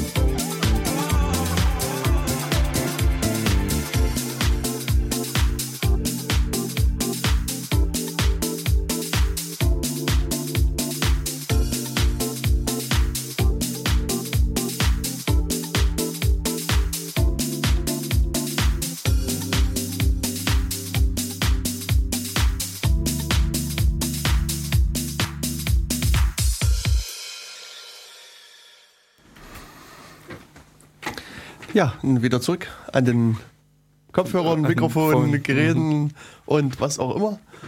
Ähm, ja, wir sind jetzt in der zweiten Hälfte der Sendung angelangt. Nicht unbedingt. Wir könnten uns auch im ersten Drittel befinden oder das erste Drittel nur geschafft haben. Das äh, Können wir dann noch on the fly? nicht ganz verstanden. Ähm, wir haben die Option zum Aufstocken. Ja, ich weiß, aber ähm, ich habe trotzdem sozusagen für mich im Hinterkopf äh, den 17 Uhr Schluss. Okay. Insofern war es für mich schon die Hälfte. Ähm, ihr könnt ja dann gerne zu zweit noch weiter unterhalten. ähm, was haben wir jetzt eigentlich besprochen? Wo waren wir stehen geblieben? Bertram hatte vor der Pause, glaube ich, so einen, äh, den, einen Algorithmusbeauftragten, und zwar nicht nur einen Bundesbeauftragten, sogar, sondern einen, einen Weltalgorithmusbeauftragten äh, Wir, wir, hatten, wir, hatten uns, wir hatten uns überlegt, wa- warum Verbraucherschutz, so, so, was bedeutet das eigentlich? Und da ist eben so eine Sache, dass viele Menschen nicht in der Lage sind, also einen Algorithmus einfach zu erkennen dahinter. So diese Bildschirmrückseiten, Beratungsgesprächsgeschichte. So, die glauben das. Aufgrund von Authentizität wird da auch noch ein, irgendeiner hingesetzt, der einem auch das noch vorliest und der einem sagt, also da vorne sitzen zwei im Cockpit drin, die, die bringen dich wieder runter, obwohl das schon, schon lange nicht mehr so ist und so. Mhm, genau. Ja, so. Ähm, und jetzt muss man überlegen, gibt es eben Algorithmen, äh, oder gibt es jetzt Menschen, die Algorithmen verstehen und dieses Ungleichgewicht der Kräfte wiederherstellen können, die einfach sagen, das sind Dinge, die laufen jetzt korrekt und das sind Dinge, die laufen nicht korrekt. Genau, und das ist dann dein Verbraucherschutzamt, die dann äh, Da würde ich im Prinzip jetzt sagen, äh, da, da wäre die Verbraucherzentrale wieder zur Verbraucherschutzzentrale zu erheben, wenn sie das könnte und könnte sagen, das sind eben Dinge, die, die laufen äh, korrekt und die laufen nicht korrekt. Jedem muss klar sein, dass wenn er online äh, ähm, ein, ein Flugticket bucht, dass er jedes Mal, wenn er drauf schaut, äh, sein Cookie ausgewertet wird und dann auch ähm, der, der Preis wieder um 10 Euro hochgeht, weil dieser Idiot schon wieder geguckt hat, ob es schon wieder billiger geworden ist oder so. Das sitzen auch Programmierer dahinter, die machen genau das.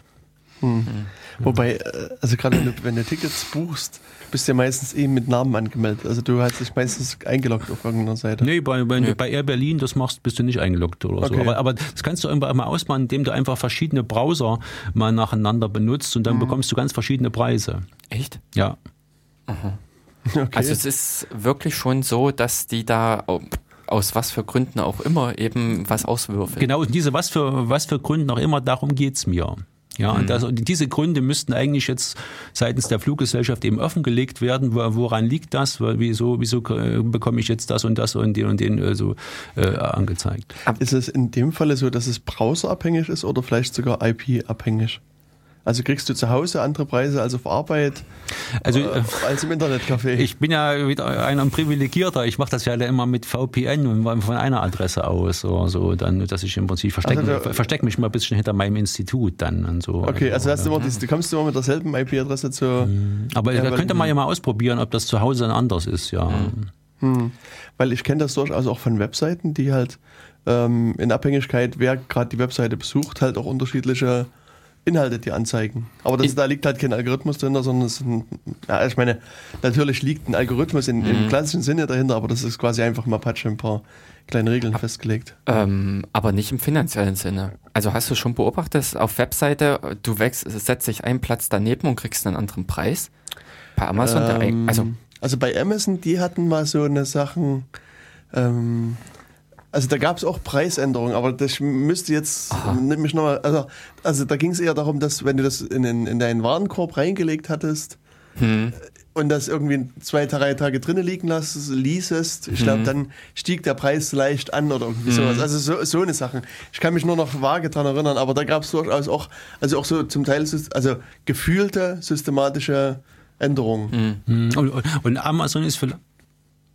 Ähm, nee, sonst macht erstmal noch das Amazon Beste. ist vielleicht auch jetzt ein Beispiel, da gab es jetzt die Schlagzeile, haben sich ein Patent zusprechen lassen auf, äh, ähm, auf, eine, auf, eine, auf eine Lieferung, die quasi jetzt angeschoben wird, obwohl ich noch gar nicht bestellt habe. Ja, also sie sammeln jetzt praktisch schon deine Wünsche ein, zentralisieren die zu Auslieferungslagern und wenn es dann soweit ist, hast du das am nächsten Tag sofort und so. Da muss man sich mal überlegen, was für, was für eine Datenbasis das passiert, wie, wie das, wie, äh, ja, wie das eigentlich ging. Und das, das ist meiner Meinung nach äh, pure, pure Statistik eigentlich wieder äh, und, und Mathematik, die dahinter, der Algorithmus berechnet. Also dir, dir könnte nicht nur das und das und das gefallen, sondern du wirst auch dann und dann wenn du schwanger bist, auch dann eben äh, mehr, mehr Obst bestellen und mehr äh, Hip-Diät und, und so weiter hm. alles. Ja. Na, wir hatten das ja in der letzten Sendung schon angesprochen, dass ähm, auch Google, also ein, ein Google-Vertreter hat sich geäußert, die können quasi könnten, wenn sie wollten,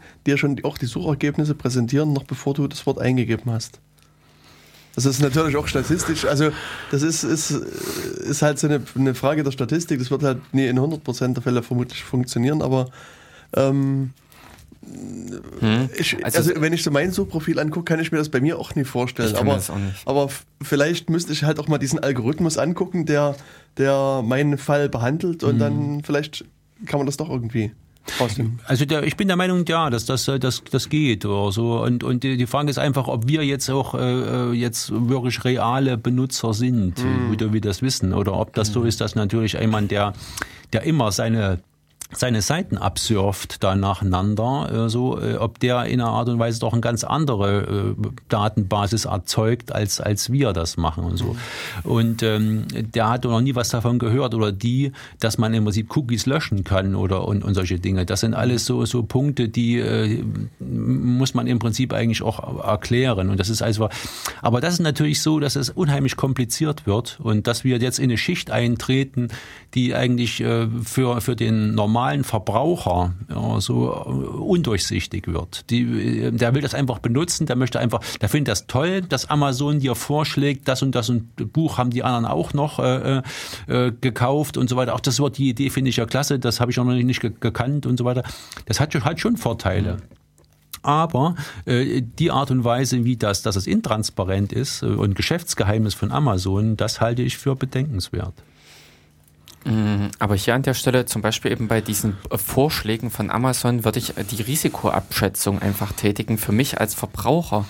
Und äh, da ich nicht gezwungen bin, dieses Produkt zu kaufen, ähm, sehe ich für mich persönlich jetzt noch nicht den Nachteil darin. Jörg, das es ist eine sehr schöne Überleitung. Da gibt es sozusagen zu dieser Geschichte, die das Internet keine Technologie, sondern eine Ökonomie eigentlich ist. Mhm. Und dass ich im Prinzip sagen, ich, ich kaufe da äh, Bücher, äh, obwohl es eine Buchpreisbindung gibt bei Amazon, äh, billiger, um, umgehe damit eigentlich deutsche Gesetze und, und Steuern werden in, in, in Luxemburg fällig dafür. Rege mich darüber auf, dass die ganze rechte Spur auf der Autobahn voll mit Amazon-LKWs ist, weil ich nicht vorankomme und so weiter alles sind. Also Implikationen, die man hat. Aber mhm. ich habe jetzt ein Schnäppchen gemacht. Mhm. Und diese genau. Ökonomie, genau. meiner Meinung nach, wird eben über, über Anreizsysteme gesteuert, ja, über Anreizsysteme gesteuert, so dass ich sagen, ich habe jetzt persönlich einen Vorteil. Kommen wir wieder zu dem Ego zurück. Wenn ich persönlich äh, einen Vorteil habe, ist das vernünftig oder so? Also ich habe jetzt eine, eine, eine Payback-Karte und, und äh, früher hat die Postbank ja mal mit geworben, schließlich ist es ihr Geld, das haben sie schon lange nicht mehr. Also jetzt heißt es ja, äh, unterm Strich zähle ich oder so. Das sind, da muss man auch mal überlegen, warum das so und so gekommen ist und mhm. warum sie die, die, so dass ich sagen muss, also das sind im Prinzip Anreize, Sicherheitssysteme, die sollten dem Verbraucher schon klar werden. Mhm. Die sollten ihm klar werden. Klar äh, muss ich eine Abwägung machen zwischen dem, was ich an, äh, an, an, an Vorteilen habe und das, was ich an Nachteilen eingebe. Muss ich, mhm. muss ich mir klar ja. machen. Aber äh, wenn wir jetzt zum Beispiel über, über Versicherungen sprechen, gibt ja bei einer Sparkassenversicherung jetzt einen, einen, einen Pkw-Tarif, wenn ich mir eine Onboard-Unit einbauen lasse, ähm, und die Sparkassenversicherung gucken kann, wo, wie ich fahre und wie, wie, wie aggressiv ich fahre und, äh, und so weiter und an welchem Punkt, ob ich nachts fahre oder nicht, bekomme ich dann einen Discount.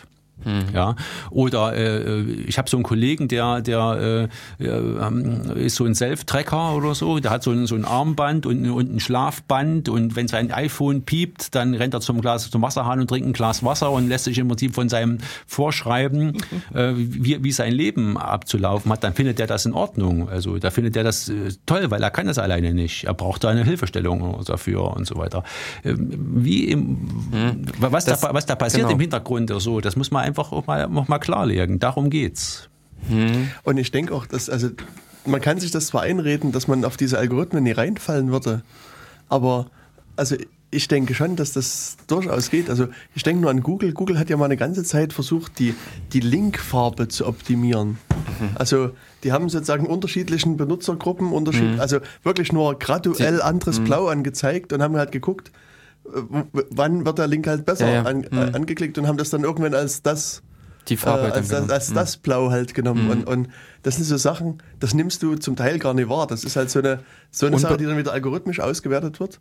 Und, und genauso auch den, den Seitenaufbau, das, das ist halt wirklich sozusagen am lebenden Objekt ausprobiert worden und dort, wo es am besten funktioniert hat, äh, ähm, ist es dann eingesetzt worden. Und gerade bei Amazon oder bei beliebigen anderen Online-Händlern könnte ich mir durchaus auch vorstellen, dass die halt auch so mit, mit der Platzierung von Werbung, also mit Empfehlungen, äh, spielen und gucken, an welcher Stelle funktioniert das am besten, an welcher Stelle werden die Empfehlungen wirklich gekauft. Und oder wie müssen die äh, optisch ausgestaltet sein etc. Ja, beziehungsweise da fängst du ja schon in äh, weniger Verkaufssachen, äh, Struktur von einer Webseite, grundlegendes Webdesign oder Ja. so. Was ist die Fragestellung, wo platziere ich welche Elemente, um sie dem Benutzer schne äh, schnell erreichbar äh, abzulegen, beziehungsweise eben auch so, dass der Benutzer es dann auch wahrnimmt. Denn umgekehrt kommt ja dann auch da die Kritik, was weiß ich, ich finde das und das nicht, äh, das und das ist schwer zu finden.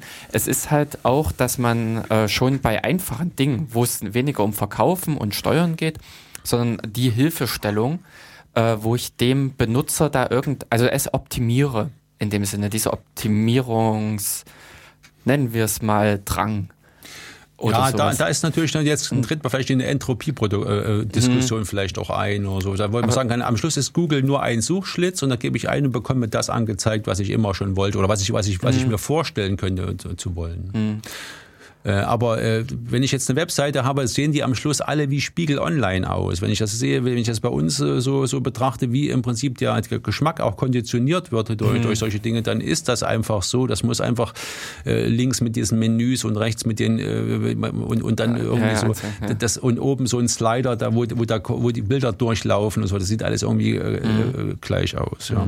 Also, Wobei, hier ist wiederum mein Eindruck, also, dass man so eine wirklich perfekte Gleichheit nie erreichen wird, weil wenn du dich in verschiedenen, ich sag mal, Communities bewegst, also, sagen wir mal, guckst dir Webseiten an von Webdesignern, von Redakteuren, von Nerds, von Sportlern, von irgendwelchen anderen Leuten, sind die zum Teil wirklich anders. Und, und ich glaube, äh, also dass es da wirklich auch substanzielle Unterschiede gibt. Und dass Ja. die, also so ein Einheitsbrei äh, wird man da, glaube ich, nicht mehr. Ich wollte eigentlich darauf reflektieren, dass es am Schluss eigentlich so wäre, dann äh, eine Webseite, in der ich, wo ich einen Suchschlitz habe, und da gebe ich ein und dann finde ich im Prinzip das, was ich News oder Seminar oder äh, Abteilungsleiter oder was auch immer oder, oder Angebote für ein Ding, dann, dann wäre mir das hilfreicher, als wenn ich da im Prinzip eine unüberschaubare Webseite hätte von, äh, von äh, wo ich erstmal gucken muss, wo ist denn was. Und die, die, die, diese, diese äh, Flame Wars finden ja so täglich in. Da werden äh, tonnenweise Kaffee wird dabei verschüttet und so weiter. Man glaubt es ja gar nicht. Ja, so. Ja. Ich komme nochmal darauf zurück, auf diese Geschichte mit dem, äh, mit, mit dem Healthcare oder sowas. Also ich, ich sehe da schon ähm, über diese, über diese äh, Steuerung von Anreizsystemen da auch einen enormen Druck. Krankenversicherung, 160 Krankenversicherungen in Deutschland möchten ja buhlen um die Kunden und so. Jetzt könnte man ja sagen, Jörg, wenn du jetzt deine elektrische Zahnbürste ähm, ans Netz anschließt und wir können gucken, äh, wie du putzt und ob du putzt oder so, dann, äh, dann kriegst du 30 Prozent auf den Zahnersatz oder schon mal, also äh, so. Und, und dann, dann, dann frage ich immer, wo ist die Grenze dessen, wo jemand ähm, äh, bestechlich ist oder und wo er nicht. Also, also ja, es geht ja. um eine Käuflichkeit. Ja. Hm. Und, und äh, das ist auch so ein Punkt, wo man sagen, das mache ich jetzt mit oder das mache ich jetzt nicht mit. Ja, und, das, äh, und diese, diese Ökonomisierung der kleinsten Bereiche des Lebens, ja, der, das ist auch so eine, so eine Entwicklung, die ich also für völlig falsch halte. Wir hatten mal, äh, ich weiß, äh, es gab an der, äh, war über den Hackspace organisiert gewesen, Free Your Android, ähm, diesen Vortrag. Ähm, den, Ja, also das war, glaube ich, ein Workshop von der nee. Free Software Foundation Europe. Äh, das war ein Oder- Vortrag. Diese Workshops sind erst im Anschluss Okay. gelaufen. Das war, ähm, aber ja, das kam über die FSFE, äh, dieser ganze. Und da fand ich es dann interessant. Äh, der hatte nämlich zum einfach als Argument gebracht, dass ich ähm, selbst mit den bestehenden Regularien möchte ich als Mensch dann immer noch das Recht behalten, dieses Regularium zu verlassen. dass im Prinzip, wenn ich, ähm, er hat es im Prinzip beschrieben gehabt anhand des Autos, anhand irgendwelcher Straßenschilder, dass äh, ich immer noch, selbst wenn das Straßenschild da steht und mir meine 70 gebietet, dass ich trotzdem noch das Recht habe, 90, 120 zu fahren. 200. Ja, 200 oder sowas. ähm, was dann aber verloren geht, wenn mich eine Maschine steuert. Wenn dann im Prinzip mein Fahrzeug dieses äh, Verkehrsschild erkennt und ich aufs Gas trete und ab 70 passiert nichts mehr. Wenn ich in dem Sinne entmachtet werde und nicht mehr äh, frei handeln darf. Das ist im Prinzip so auch diese Diskussion gewesen, die in diesem Free Your Android mit drin lief, dass eigentlich diese Algorithmen äh, an einem gewissen Punkt äh, uns dominieren und wir eigentlich nur noch Handelnde sind oder Akteure und nicht mehr die Bestimmer des äh, im Spiel. Und das finde ich, das ist dann, wo diese Algorithmen, also wo, wenn der Algorithmus über dem Menschen, über dem, äh, äh, über dem Wesen steht und nicht mehr das Wesen über dem Algorithmus, ab da an ist im Prinzip das eigentlich das Gleichgewicht verletzt oder ähm, der, der Sinn des Lebens, wenn wir es mal ja, so also das, ist, das hat Faust, das hat Faustsche Dimensionen. Ich, ich verkaufe mhm. jetzt praktisch meine Seele jetzt ja. an, den Algorithmus. In der, es sei denn, man muss andersrum auch mal denken, ich muss ein Opt-out machen. Ich muss im Prinzip äh, auf, der, auf dem Bürgeramt muss ich angeben, bitte meine Daten explizit nicht weiterverkaufen. Mhm. So, sonst, sonst gehen die weg oder so damit.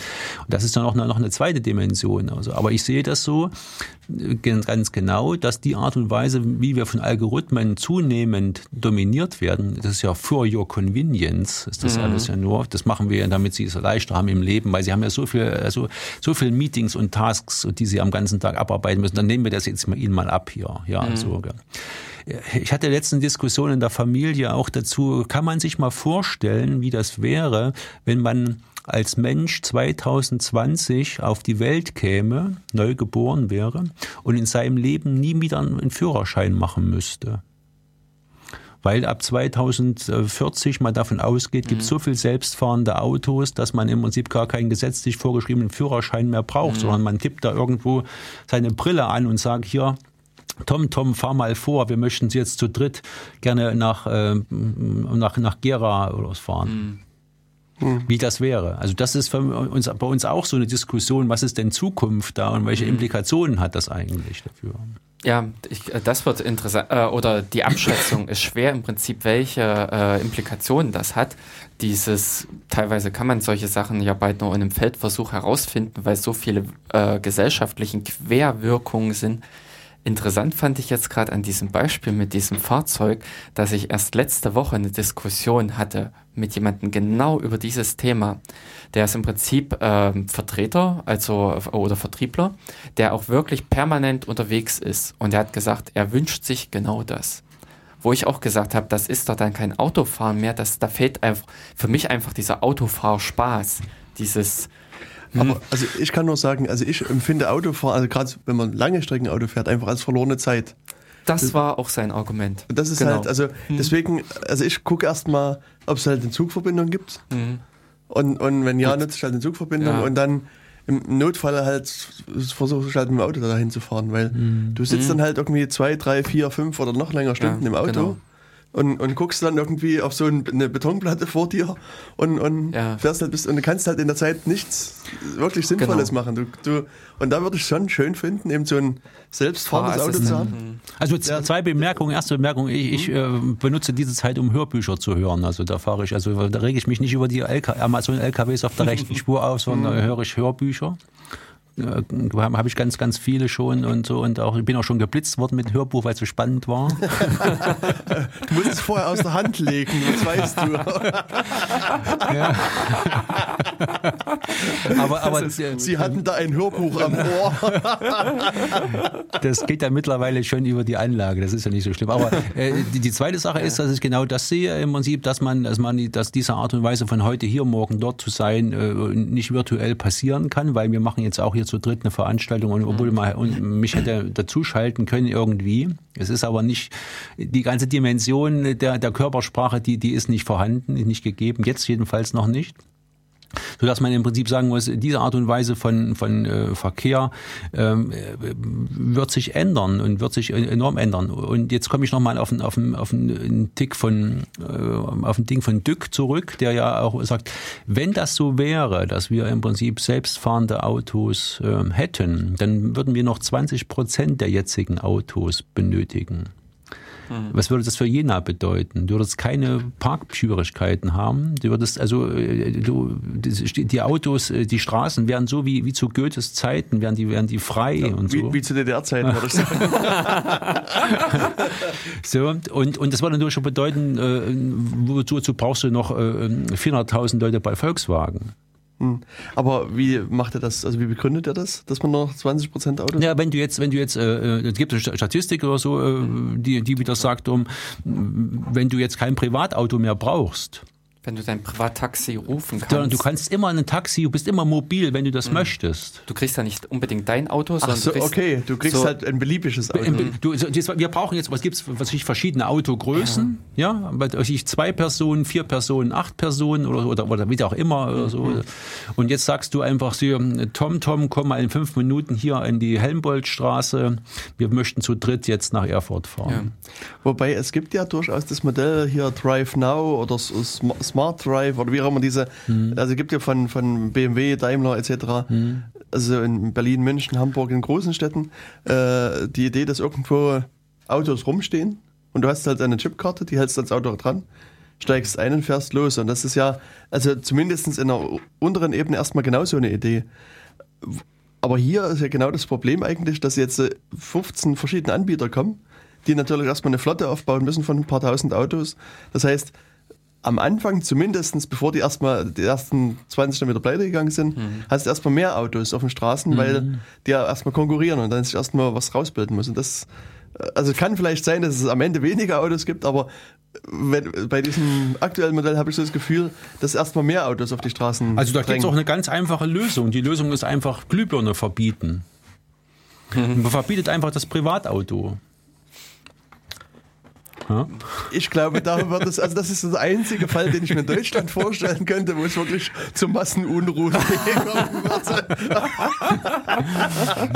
ja. ja, ja, das Also da ist so, so, sogar das Schild betreten verboten auf dem Rasen des Bundestages, würde nicht mehr beachtet werden, sondern Aber denk, denk, mal, denk mal das zu Ende, denk mal das zu Ende, was, was das wäre. Du hast jetzt hm. mal, du, du hast jetzt, was hast du für, für Ausgaben im Monat? Die, die erste Ausgabe ist Miete, zweite Ausgabe ist Auto. So. Genau. Äh, Mobilität oder wie auch mhm. immer. So, ähm, wie, wie viel Prozent deiner Zeit steht dein Auto auf der Straße und ist ungenutzt? Mhm. Alleine schon Carsharing ist ja schon ein Schritt dahin, aber das selbstfahrende Auto wird dann im Prinzip eigentlich in, noch einen Schritt machen, der, der äh, meiner Meinung nach eine, eine, enorme, eine enorme Änderung bewirken wird. Mhm. Ob das 2040 schon der Fall ist, will ich nicht dahin, aber, aber mhm. wir verschweifen vielleicht ab jetzt. So. Aber im gewissen Sinne ist das ja eigentlich was althergebracht der öffentliche Personennahverkehr ist. Also ja. es wird dann zwar auch automatisch ein Fernverkehr und nicht unbedingt öffentlich und privat, weil ich dann eigentlich immer wieder den angenehmen Luxus der äh, Direktfahrt habe. Es ist überall die Haltestelle. Aber eigentlich dieses Konzept ist ja nur noch auch wiederum eine Ausweitung des ja. Ganzen. Ja, ist es. Mhm. Ist es. Und das ist einmal durch äh, ein, eine mhm. enorm convenient eigentlich, wenn man so, wenn man das will. Und dann hat man im Prinzip ja also ich sehe jetzt auch im Prinzip noch mit den anderen Aspekt äh, so global gedacht, äh, öko, äh, ja, ökologisch. In dem Sinne, wenn dann 80 Prozent der Autos verschwinden, dann wären in dem Sinne auch von der Produktion und von allen Schadstoffen hin und her theoretisch auch davon weniger Belastung gegeben. Die Straßen wären, hm, also oder man bräuchte im Prinzip schon alleine eben nur weniger Parkplätze schaffen. Man hätte mehr Möglichkeiten, äh, die Städte an, oder die Städte anders zu gestalten. Ja, hm. ich bräuchte mich zum Beispiel nicht mehr ums Tanken kümmern. Das Auto würde das selbst machen. Oder solche Dinge. Hm. Aber ja. an der Stelle finde ich. Wer bezahlt das? Das bezahlst am Schluss du, du natürlich, ja. aber so. Aber, aber das Preis, heißt ja dann doch, dass ich mein Auto habe. Und das, also das ist, ja, denke das, das ist eben die Frage, wie teuer ist Mobilität dann, genau. Jens? Das, das muss man einfach äh, sagen. Also ich, ich zum Beispiel, also meine Tochter zum Beispiel hat ein Auto, habe ich ein Auto gekauft oder sowas, aber äh, das nervt sie, Winterreifen, Ölwechsel, ja, ja, TÜV und so weiter. Die möchte kein Auto, die möchte mobil sein. Mhm. Aber das, das, was ich halt, also was ich mir jetzt vorstellen könnte, so in meiner naiven Welt, dass ich, äh, dass ich ein Auto habe Ja. und ich weiß meinetwegen, ich muss morgens, morgens früh um sieben das Haus verlassen, bis, bin bis meinetwegen um neun unterwegs und in der Zeit reserviere ich mein Auto für meine Zwecke und danach bin ich so frei und sage, soll es halt nehmen, wer es will. Und meinetwegen ab, 14, äh, ab 16 Uhr soll es wieder vor meinem Werktor stehen und mich will, brauche ich halt wieder wieder bis abholen. 18 Uhr, dann soll es mich abholen, nach Hause fahren. In der restlichen Zeit kann es beliebige andere Personen nutzen. Das wäre jetzt sozusagen eine Idee, die, die äh, Nicht nur mal unbedingt beliebige andere, sondern die Familie. Schon allein die effiziente, äh, äh, Ja, aber das, das, was ich halt sehe, ist, also wenn ich halt früh um sieben mich durch Jena bewege, dann fahre fahr nicht nur ich allein dadurch, sondern da fährt halb Jena durch die Stadt. Ja. Also, und das heißt, in dieser Zeit, wo ich das Auto brauche, braucht eben auch, sagen wir, 30 Prozent der anderen arbeitstätigen Bevölkerung genau das Auto. Das heißt, also da entlaste ich niemanden, weil genau zu der Zeit alle mit dem Auto fahren und, dieser, und in der sozusagen Zeit sagen wir, von 9 bis 12 Uhr steht das Auto dann bei, ich sage jetzt mal, wieder gefühlt sehr vielen einfach rum. Und auch diese gefühlt sehr vielen brauchen das Auto auch nicht, weil sie auf Arbeit sind und dort was tun. Und, und also äh, das für mich ist es schwierig, sozusagen da wirklich ein, also diese 20 Prozent äh, äh, irgendwo zu sehen. Und, und also man müsste dann halt auf, auf wirkliches Teilen kommen, dass ich halt meine Arbeitskollegen mitnehme, das Auto voll mache und das, die Möglichkeit habe ich jetzt schon und wer macht denn das jetzt? Ja, das ist aber jetzt noch, noch, noch, ein anderes Thema, weil jetzt habe ich das Auto sowieso gekauft, Jens. Wir, wir, wir schweifen jetzt vielleicht zu sehr in Richtung Nee, in, ist ja- in deutschen liebstes Kind, German Cars und so weiter ab. Äh, weil ich, das Auto habe ich gekauft, da benutze ich das jetzt auch. Also ich zum Beispiel überlege ja, äh, brauche ich jetzt ein neues, ich habe was ich ein 13 Jahre altes Auto, brauche ich jetzt ein neues oder tut das einfach noch? So, äh, das steht eh unter, der, unter der Straßenlampe, kann ich das ja benutze ich es auch. Da fahre ich also hin und her. Wenn ich aber gar keins erst äh, in den in den Investitions äh, eingestiegen bin, sondern ich kann dann sagen, ich ich leih mir, ich fahre einfach mit dem Taxi herum.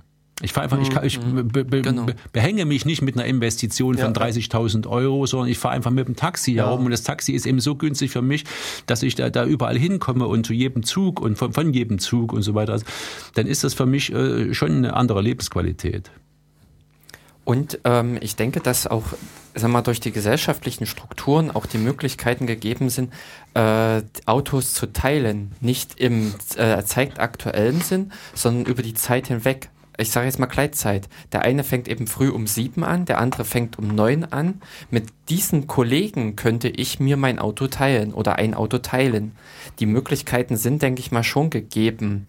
Ähm, also diese 20 Prozent, oder das denke ich mal, das ist auch wirklich so ganz knallhart ausgerechnet. Aber ähm, äh, ein gewisses äh, Potenzial sehe ich schon in dem. Na, ich sehe hier so ein psychologisches Problem Ja, auch. Weil, also das ist halt, also das ist ja ein, ein, ein Verkaufstrick eigentlich, den man immer wieder anwendet oder den, wenn man Verkäufer beobachtet.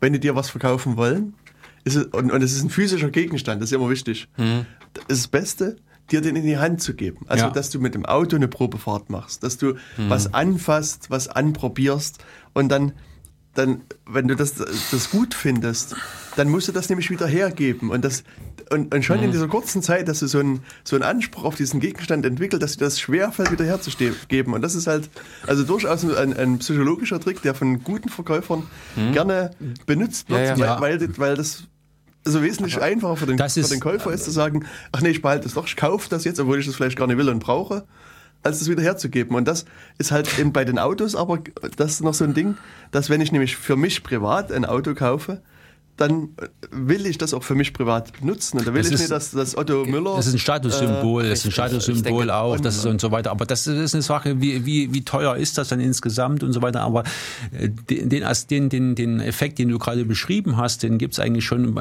also äh, Kinder zum Beispiel also, äh, haben weniger Schmerzen bei entgangenem Gewinn, als wenn die ihnen was wieder wegnehmen. Jetzt so schon ein Hund, schon ein Hund ist das ist schon, also das ist ja über, über Jahrtausende, Jahr, Jahrmillionen im Stammhirn ist das schon also so verankert bei uns. Genau. Ja. Also gibt es sehr schöne Beispiele, also mit Opernkarten, Ja. die man verliert und, Ja. und so weiter. Also das ist schon sehr, sehr krass, wie, wie so das, das, der gefühlte Wert eines Gegenstandes gegenüber dem realen Wert ist. Ja, wenn ich dem Kind erstmal wieder das, äh, das äh, wieder wegnehmen will, die Stück Schokolade, ist viel schwieriger, als wenn ich sage, du kriegst eins, wenn, wenn das und das Ja, ja, machst. genau. Und, so. und Oder du kriegst keins. Ja, du, ja, du, ja. Genau.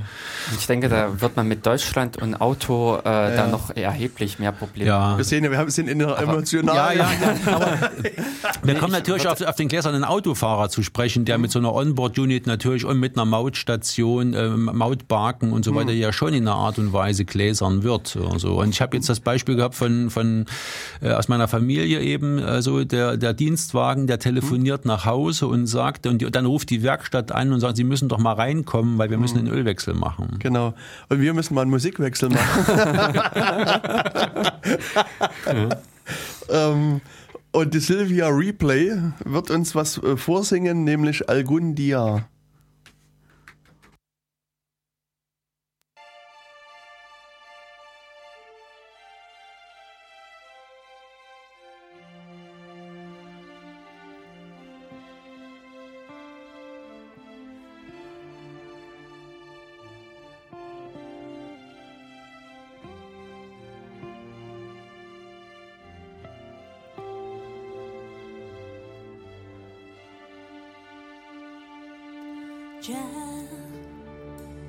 No queda nada que esperar. Lo que quedaba sucumbió a tu maldad.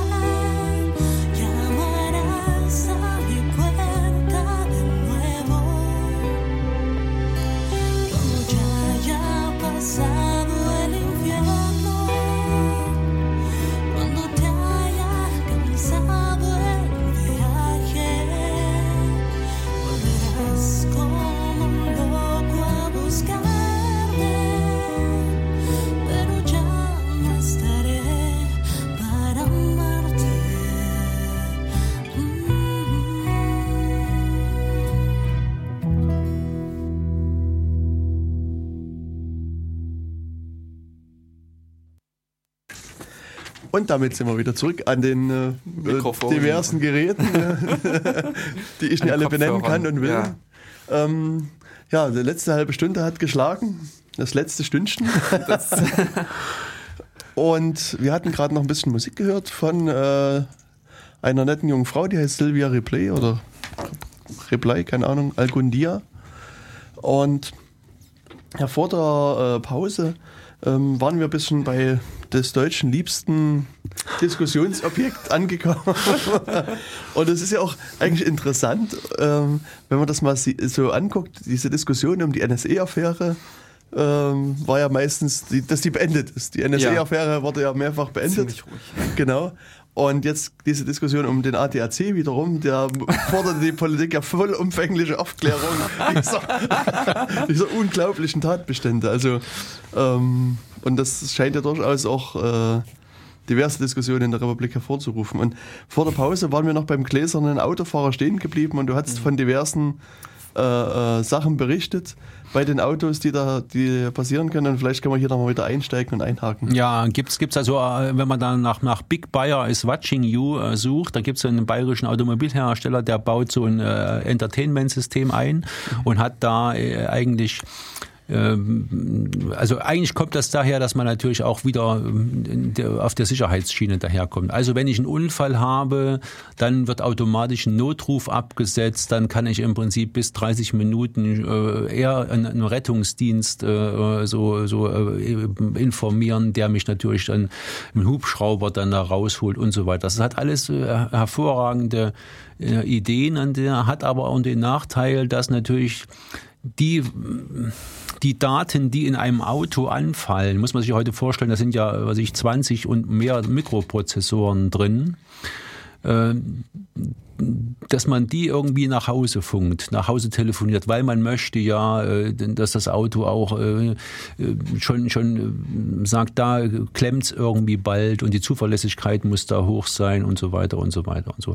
Und diese Art und Weise von von ähm, äh, Datenübertragung, da kann man auch von Big Data schon eigentlich sprechen. Da kann man von Big Data sprechen, denn wenn man überlegt, dass ähm, äh, die, die Werkstatt dann anruft und sagt, Herr Smolny, Ihr Auto äh, ist jetzt wieder so weit, es hat uns eine Nachricht gegeben, dass Sie bitte mal kommen müssen, wir müssen nachsehen, da muss eine Schraube angezogen werden.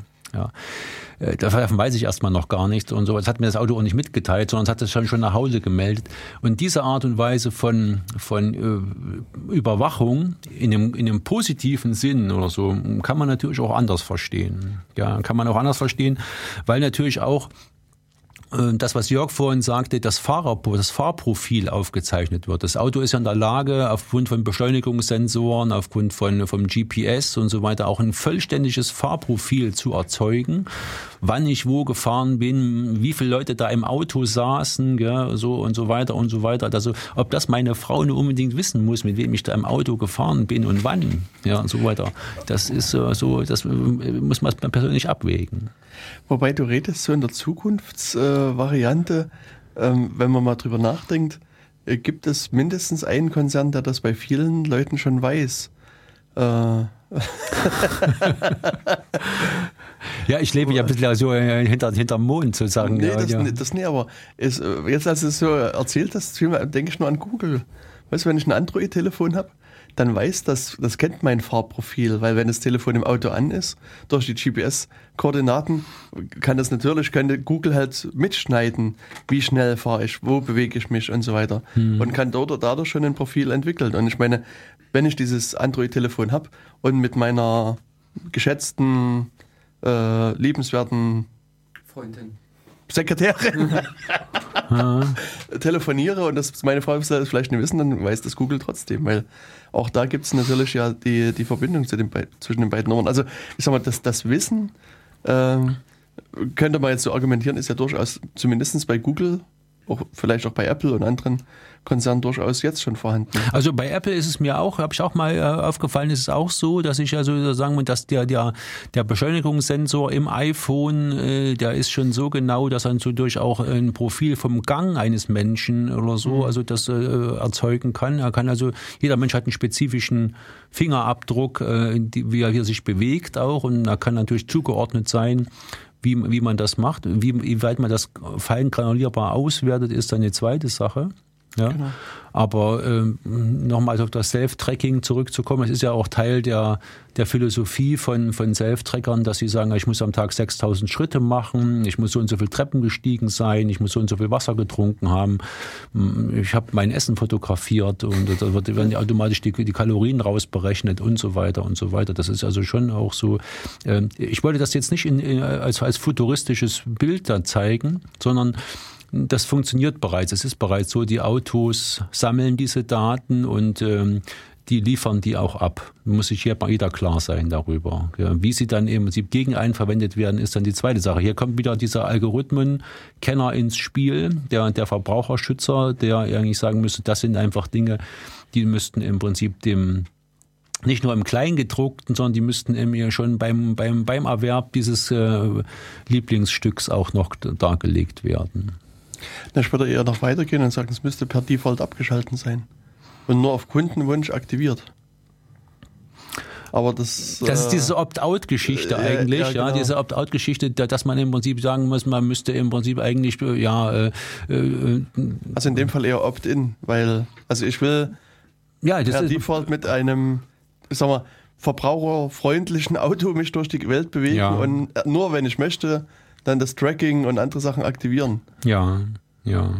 Das wäre sozusagen meine, meine Vision. Das ist, sehe ich ganz genauso. Und jetzt kommt man natürlich noch auf, auf Punkte, wo man sagen kann, diese Verknüpfung von den Daten, oder das gab es ja immer schon, dass man mhm. Profile angelegt hat, aber, aber diese Verknüpfung von Daten eben, äh, Telefon, Mautbrücke, Auto, äh, elektronischer Personalausweis, Gesundheitskarte, die war ja noch nie möglich, so wie jetzt sie möglich ist. Und das, das muss man einfach auch dem, dem Menschen draußen versuchen zu erklären und langsam zu erklären, weil äh, äh, Sammeln Sie Punkte, verstehen. sammeln Sie, ja, ich sammle Punkte und da, für diesen, für diesen Schrott, den ich da bekommen kann, gebe ich da meine Daten da ab, mm, wann genau. ich wo, in welcher Tankstelle gewesen ja, bin ja. und so weiter. Alles, ja. Wahnsinn.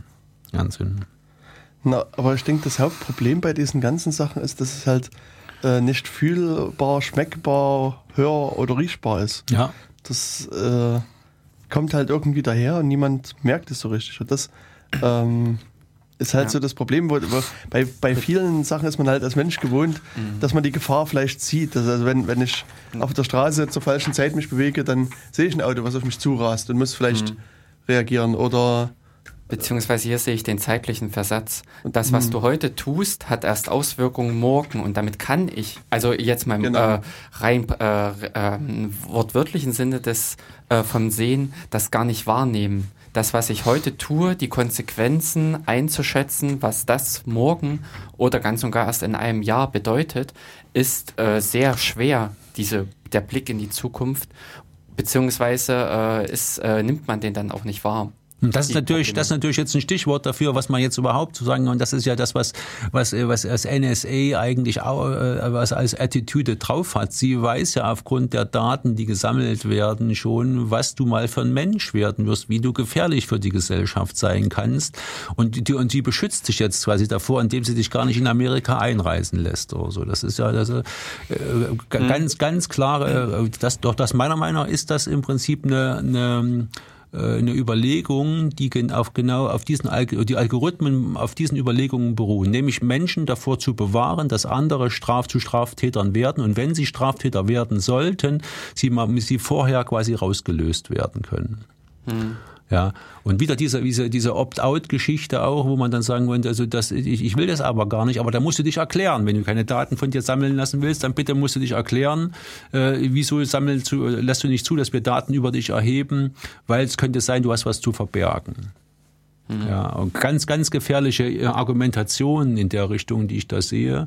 Und ähm, da kommen wir noch zu dem dritten Punkt, was Big Data in meiner Augen, meiner Meinung nach für ein Challenge da eigentlich ist, wo man sagen muss, diese nach dem römischen Recht ist ja so, dass ich einmal erstmal ähm, Unschuldsvermutung mhm, gilt genau. oder so. Und jetzt habe ich aber die Möglichkeit zu sagen, das sind Menschen, die werden in der und der Art und Weise, der, der Algorithmus sagt, äh, die werden in der und der Art und Weise straffällig. Die, mhm. Und äh, dummerweise gibt es ja auch solche, solche polizeilichen Dinge ja schon, wo dann gesagt wird, die Leute müssen rausfahren weil dann und dann der und der Straftäter jetzt hier in dem und dem Viertel äh, äh, so äh, ähm, straffällig wird. Ja, so. Und äh, mhm. wir haben die Straftat verhindert. Zum Glück haben wir diese, diese da gibt es in Amerika mehrere Städte, wo, wo, solche, wo solche Polizeiaktionen da, da laufen. Aber die Art und Weise, ob ich verantwortlich gemacht werden kann für Dinge, die ich in der Zukunft vielleicht mal tun werde, das ist eine ganz andere Herausforderung. Na, ich würde da auch nicht mal dazu sagen, dass ich sie tun werde, sondern dass ich sie tun könnte. Ja. Das ist eigentlich auch an dieser Stelle der Punkt. Ähm, der Algorithmus, im Moment ist es ja nur so, dass er eine Hypothese liefert. Es ist ja nicht wirklich, dass er richtig sagen kann, was. Er kann ja nicht tatsächlich die Zukunft voraussagen, sondern das eben nur mit einer gewissen Wahrscheinlichkeit. Ja. Und das ist, glaube ich, auch die Gefahr, dass an gewissen Stellen viel zu viel Vertrauen in die Algorithmen gesetzt wird, dass die in dem Sinne als die bare Münze angenommen werden. Oder umgekehrt, dass man wiederum dieses Risiko von 0,03 Prozent einkalkuliert und sagt, okay, das gehe ich ein und die, äh, das Fehlverhalten und das sind halt irgendwie ja, ja natür natürlich ist das so, mhm. dass in jeder Population gibt es so und so viel Prozent äh, oder so und so viel 0, Prozent Alkoholiker, so und so viel Prozent ja. Drogenabhängige, so und so Prozent äh, Pädophile und so weiter. Da muss ich einfach mit umgehen lernen als, als, als Gesellschaft mhm. und kann dann nicht sagen, wir sind hier alle klinisch äh, durchgecheckt und, und, und machen das auch nicht oder sowas. Was bedeutet dann noch Leben? Wir hatten mhm. ja die Diskussion, was bedeutet dann noch Autofahren ja. überhaupt? So kann ich dann überhaupt noch äh, das Verkaufsargument für, für German Cars in der Welt überhaupt dann noch so äh, äh, aufrechterhalten. Klar, aber wie gesagt, das Problem ist, was ich sehe, einfach, dass es wiederum ein Ungleichgewicht gibt an Kenntnissen über diese Algorithmen und es äh, Dinge äh, für dich quasi entschieden werden. Und da gilt eben Aufklärungsarbeiten mhm. meiner Meinung nach zu leisten, wo eben gewisse Dinge einfach klargelegt werden müssen, dass sie dass sie passieren und dass sie auch mit, mit äh, um, umso besser passieren, je mehr Daten ich da abgeliefert habe. Ja, so. Mhm. Und ähm, diese Art und Weise von, von Einteilung in äh, ich habe nichts zu verbergen, Leute, die ihre Daten abgeliefert haben und, und, und Einteilung von Leuten, die eben das nicht möchten, die eben dann sagen, sich erklären müssen daraus äh, für, für, für, für, für in, in Schwarz-Weiß-Muster denken gerät. Ja, du, der, der Polizist sagt, über Sie liegen keine Daten vor, nehme ich erstmal an, dass Sie äh, äh, was Böses im Schild haben. Genau, Sie, haben, Sie haben die gelöscht, diese Daten. Genau, das ja. ist problematisch. Also ich, ähm, mein Lieblingsbeispiel in dem Bereich ist immer so ein äh, einen Blogbeitrag von dem Udo Vetter, also der das Lawblog schreibt. Und der hat, also es ist ein Rechtsanwalt, der mhm. natürlich eine, eine, große Vielzahl von Mandanten hat. Und ich weiß nicht, ob es jetzt ein Fall von ihm selbst war oder einer, den er irgendwo gehört hat. Jedenfalls hat er mal äh, falls hat er einen Fall beschrieben. Da, äh, das, da bekam ein Mann einen Rechner zurück, der beschlagnahmt war.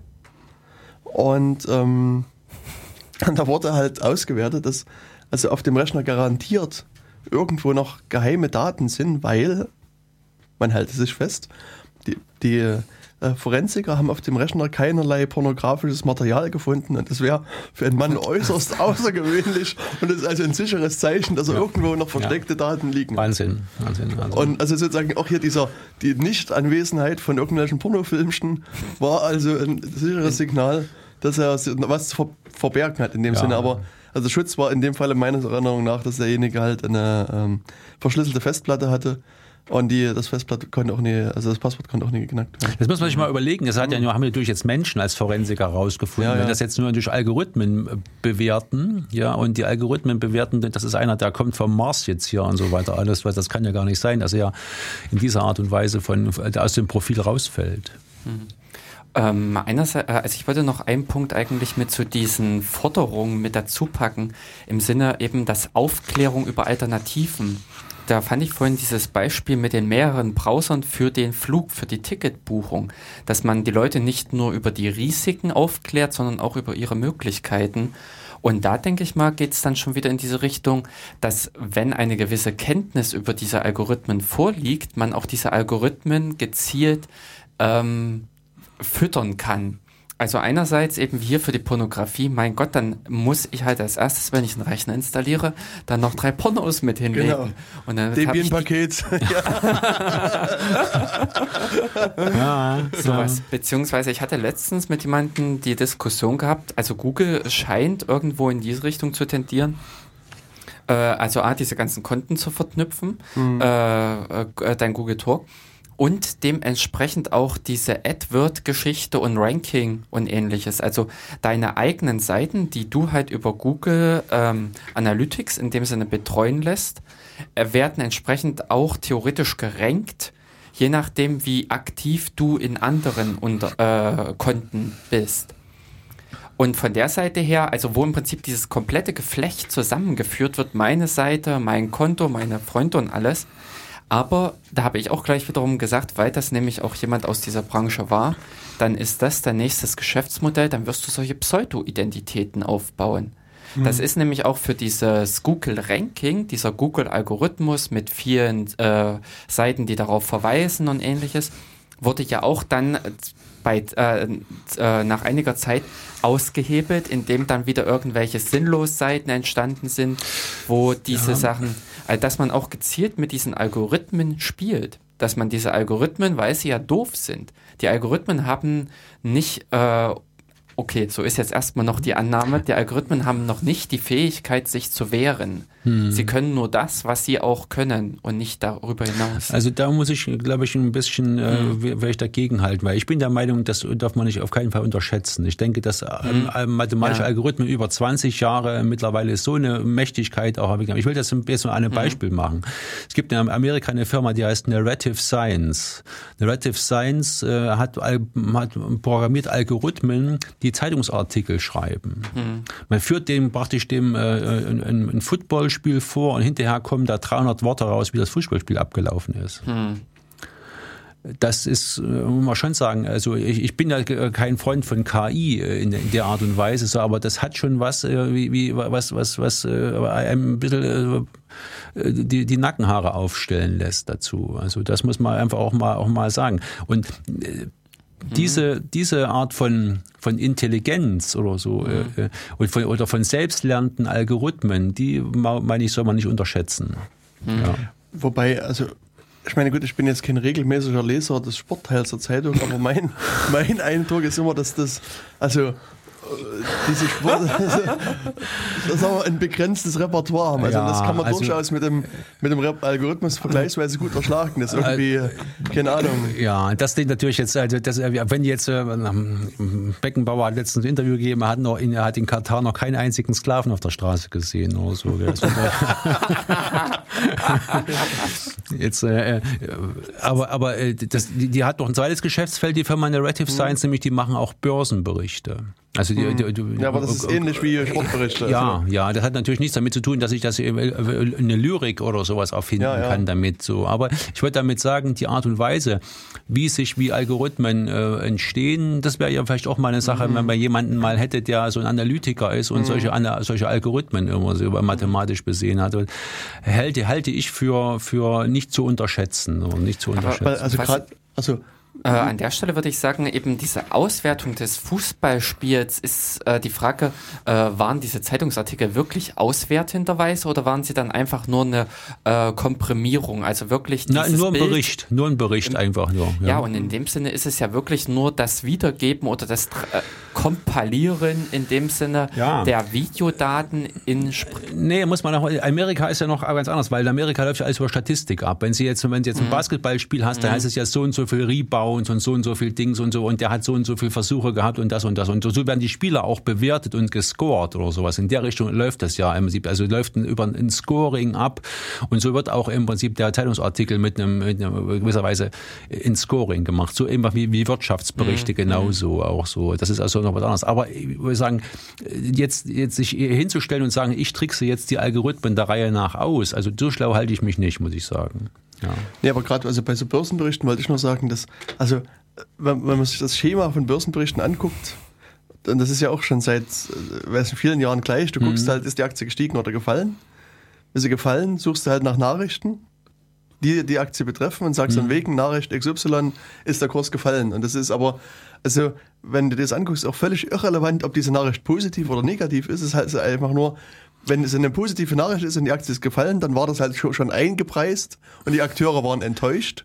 Mhm. Und wenn sie aber gestiegen ist, dann ist es eine Bestätigung der positiven Nachricht. Und Also sozusagen so, so ist diese Modulation. Also das Mhm. Aber, aber da gibt's da gibt's ein Beispiel dafür, das ist mir jetzt nicht ganz genau aus. Jedenfalls war das so, dass jemand den Twitter-Account von, äh, von äh, AP oder so manipuliert hat und hat dann im Prinzip gesagt, im, im Weißen Haus ist eine Bombe explodiert. Daraufhin gab's ein, ein Mini-Black Friday oder so war daraufhin, weil alle äh, Algorithmen darauf reagiert haben, dass im Weißen Haus was Schlimmes passiert war und so Na weiter. gut, ja, aber Also, da, das ist sozusagen, da haben die, die Algorithmen haben sozusagen Nachrichten ausgewertet Ja.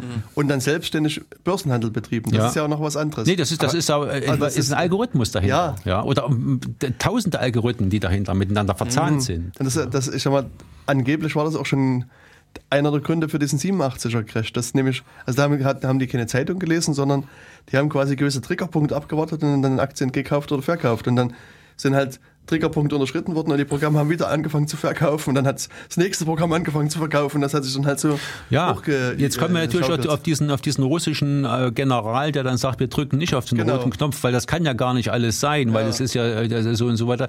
Das, da müssen wir wieder hinkommen, denke ich. Da müssen wir hinkommen, dass es im Prinzip so eine analoge Schranke gibt und so kann man auch den Verbraucher in einer Art und Weise in eine Richtung bringen, wo er meinte, das kann ja gar nicht sein, was hier passiert oder so, sondern das ist das sind ja irgendwelche Dinge, die äh, nur aufgrund von Triggerpunkten passiert sind. Also da, da wäre ich auch sehr dafür, wenn es, wenn das gelänge, gelänge, ja. Gelänge. Also wobei eben gerade so, wenn ich an die Börse denke, ähm, ist es aus meiner Sicht so, dass es ein Großteil des Geschäfts ist halt Algorithmen gesteuert und das, also wenn du die ganzen Algorithmen ausschalten würdest, dann würde vermutlich äh, Aber das ist kaum, doch- also ganz wenig Umsätze nur noch stattfinden. Und Jens, das ist aber das, was wir einfach immer, immer sehen. Das, was, was Ja. an der Börse passiert, wird in der, in der Gesellschaft, in der, in der täglichen, in der lebendigen Arbeit passieren. Die, genau, Genau. diese Automatisierung von, von Dingen, die Automatisierung von Versicherungen, die Automatisierung äh, von, die ganzen Banken haben keine Filialen mehr, sondern nun soll es alles selbst machen am Automaten oder im, im Netz und so weiter, obwohl es total unsicher ist und, und so weiter alles. Und das, das denke ich, um, da, da muss auch der, äh, der, der, der Benutzer selbst da draußen, muss eben klar sein, äh, äh, wenn es keinen Ansprechpartner am, äh, am, am Schalter gibt, dann wechsle ich die Bank. Krötenwechsel.de. Ja. hast du dir die Domain heute noch schnell reserviert? Nee, nee, die gibt's wirklich. Gibt's wirklich. So. Ja, ja, gibt's Okay. wirklich. Ja, ja, ja. Naja. Weil man kann nicht nur immer dauernd über, über äh, die Machenschaften des Großkapitals klagen, man muss auch was tun. Ja. ja. Genau. ja. Dezentrale Strukturen fördern. Ganz genau, ja. Dezentralität in der Art und Weise, wo wir, wir 80 Institute sind und die versuchen immer sie wie eine Armada von, von Booten da äh, äh, die Eisberge zu umschiffen. Genau. Und wie gut funktioniert das? Ja, das war genau die. Das ist genau die Frage, die, weil es immer wieder Leute gibt, die, die, die, sich beraten lassen von großen Firmen und die meinen, wir müssen alles, alles ein, auf einen Supertanker vereinnahmen und es muss alles aus der Zentrale in Paris gesteuert werden, die Toilette, Toilettenpapierqualität und so weiter. Alles so, ja. ja, das verrückt. Und, und, und durch diesen bergsüßen Brei muss man erstmal durch, bevor man immer dann merkt, dass dezentrale Strukturen einfach die besseren, die besseren Sachen sind. Genau. In dem Sinne fiel mir jetzt nur gerade als Analoge das, das Internet ein, was ja in dem Sinne auch von Anfang an als eine dezentrale Struktur entworfen wurde und was uns jetzt gerade wieder in die zentralen gesellschaftlichen oder problematischen Strukturen treibt. Ja. Genau, und deswegen ist genau dieser, dieser Punkt Denkverbote aufheben oder so, sich keinen Denkverboten äh, unter, unterwerfen, sondern zu überlegen, äh, es gibt so ein schönes, bei YouTube so ein schönes, der Jochen Malzheimer, das Wurstbrot. Du musst unbedingt mal danach suchen, als wirklich das.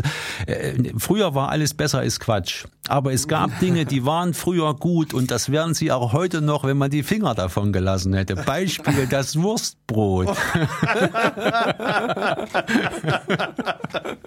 Kann ich jedem nur empfehlen. Das ist zum Abschreien, wirklich. Das ist toll, ja.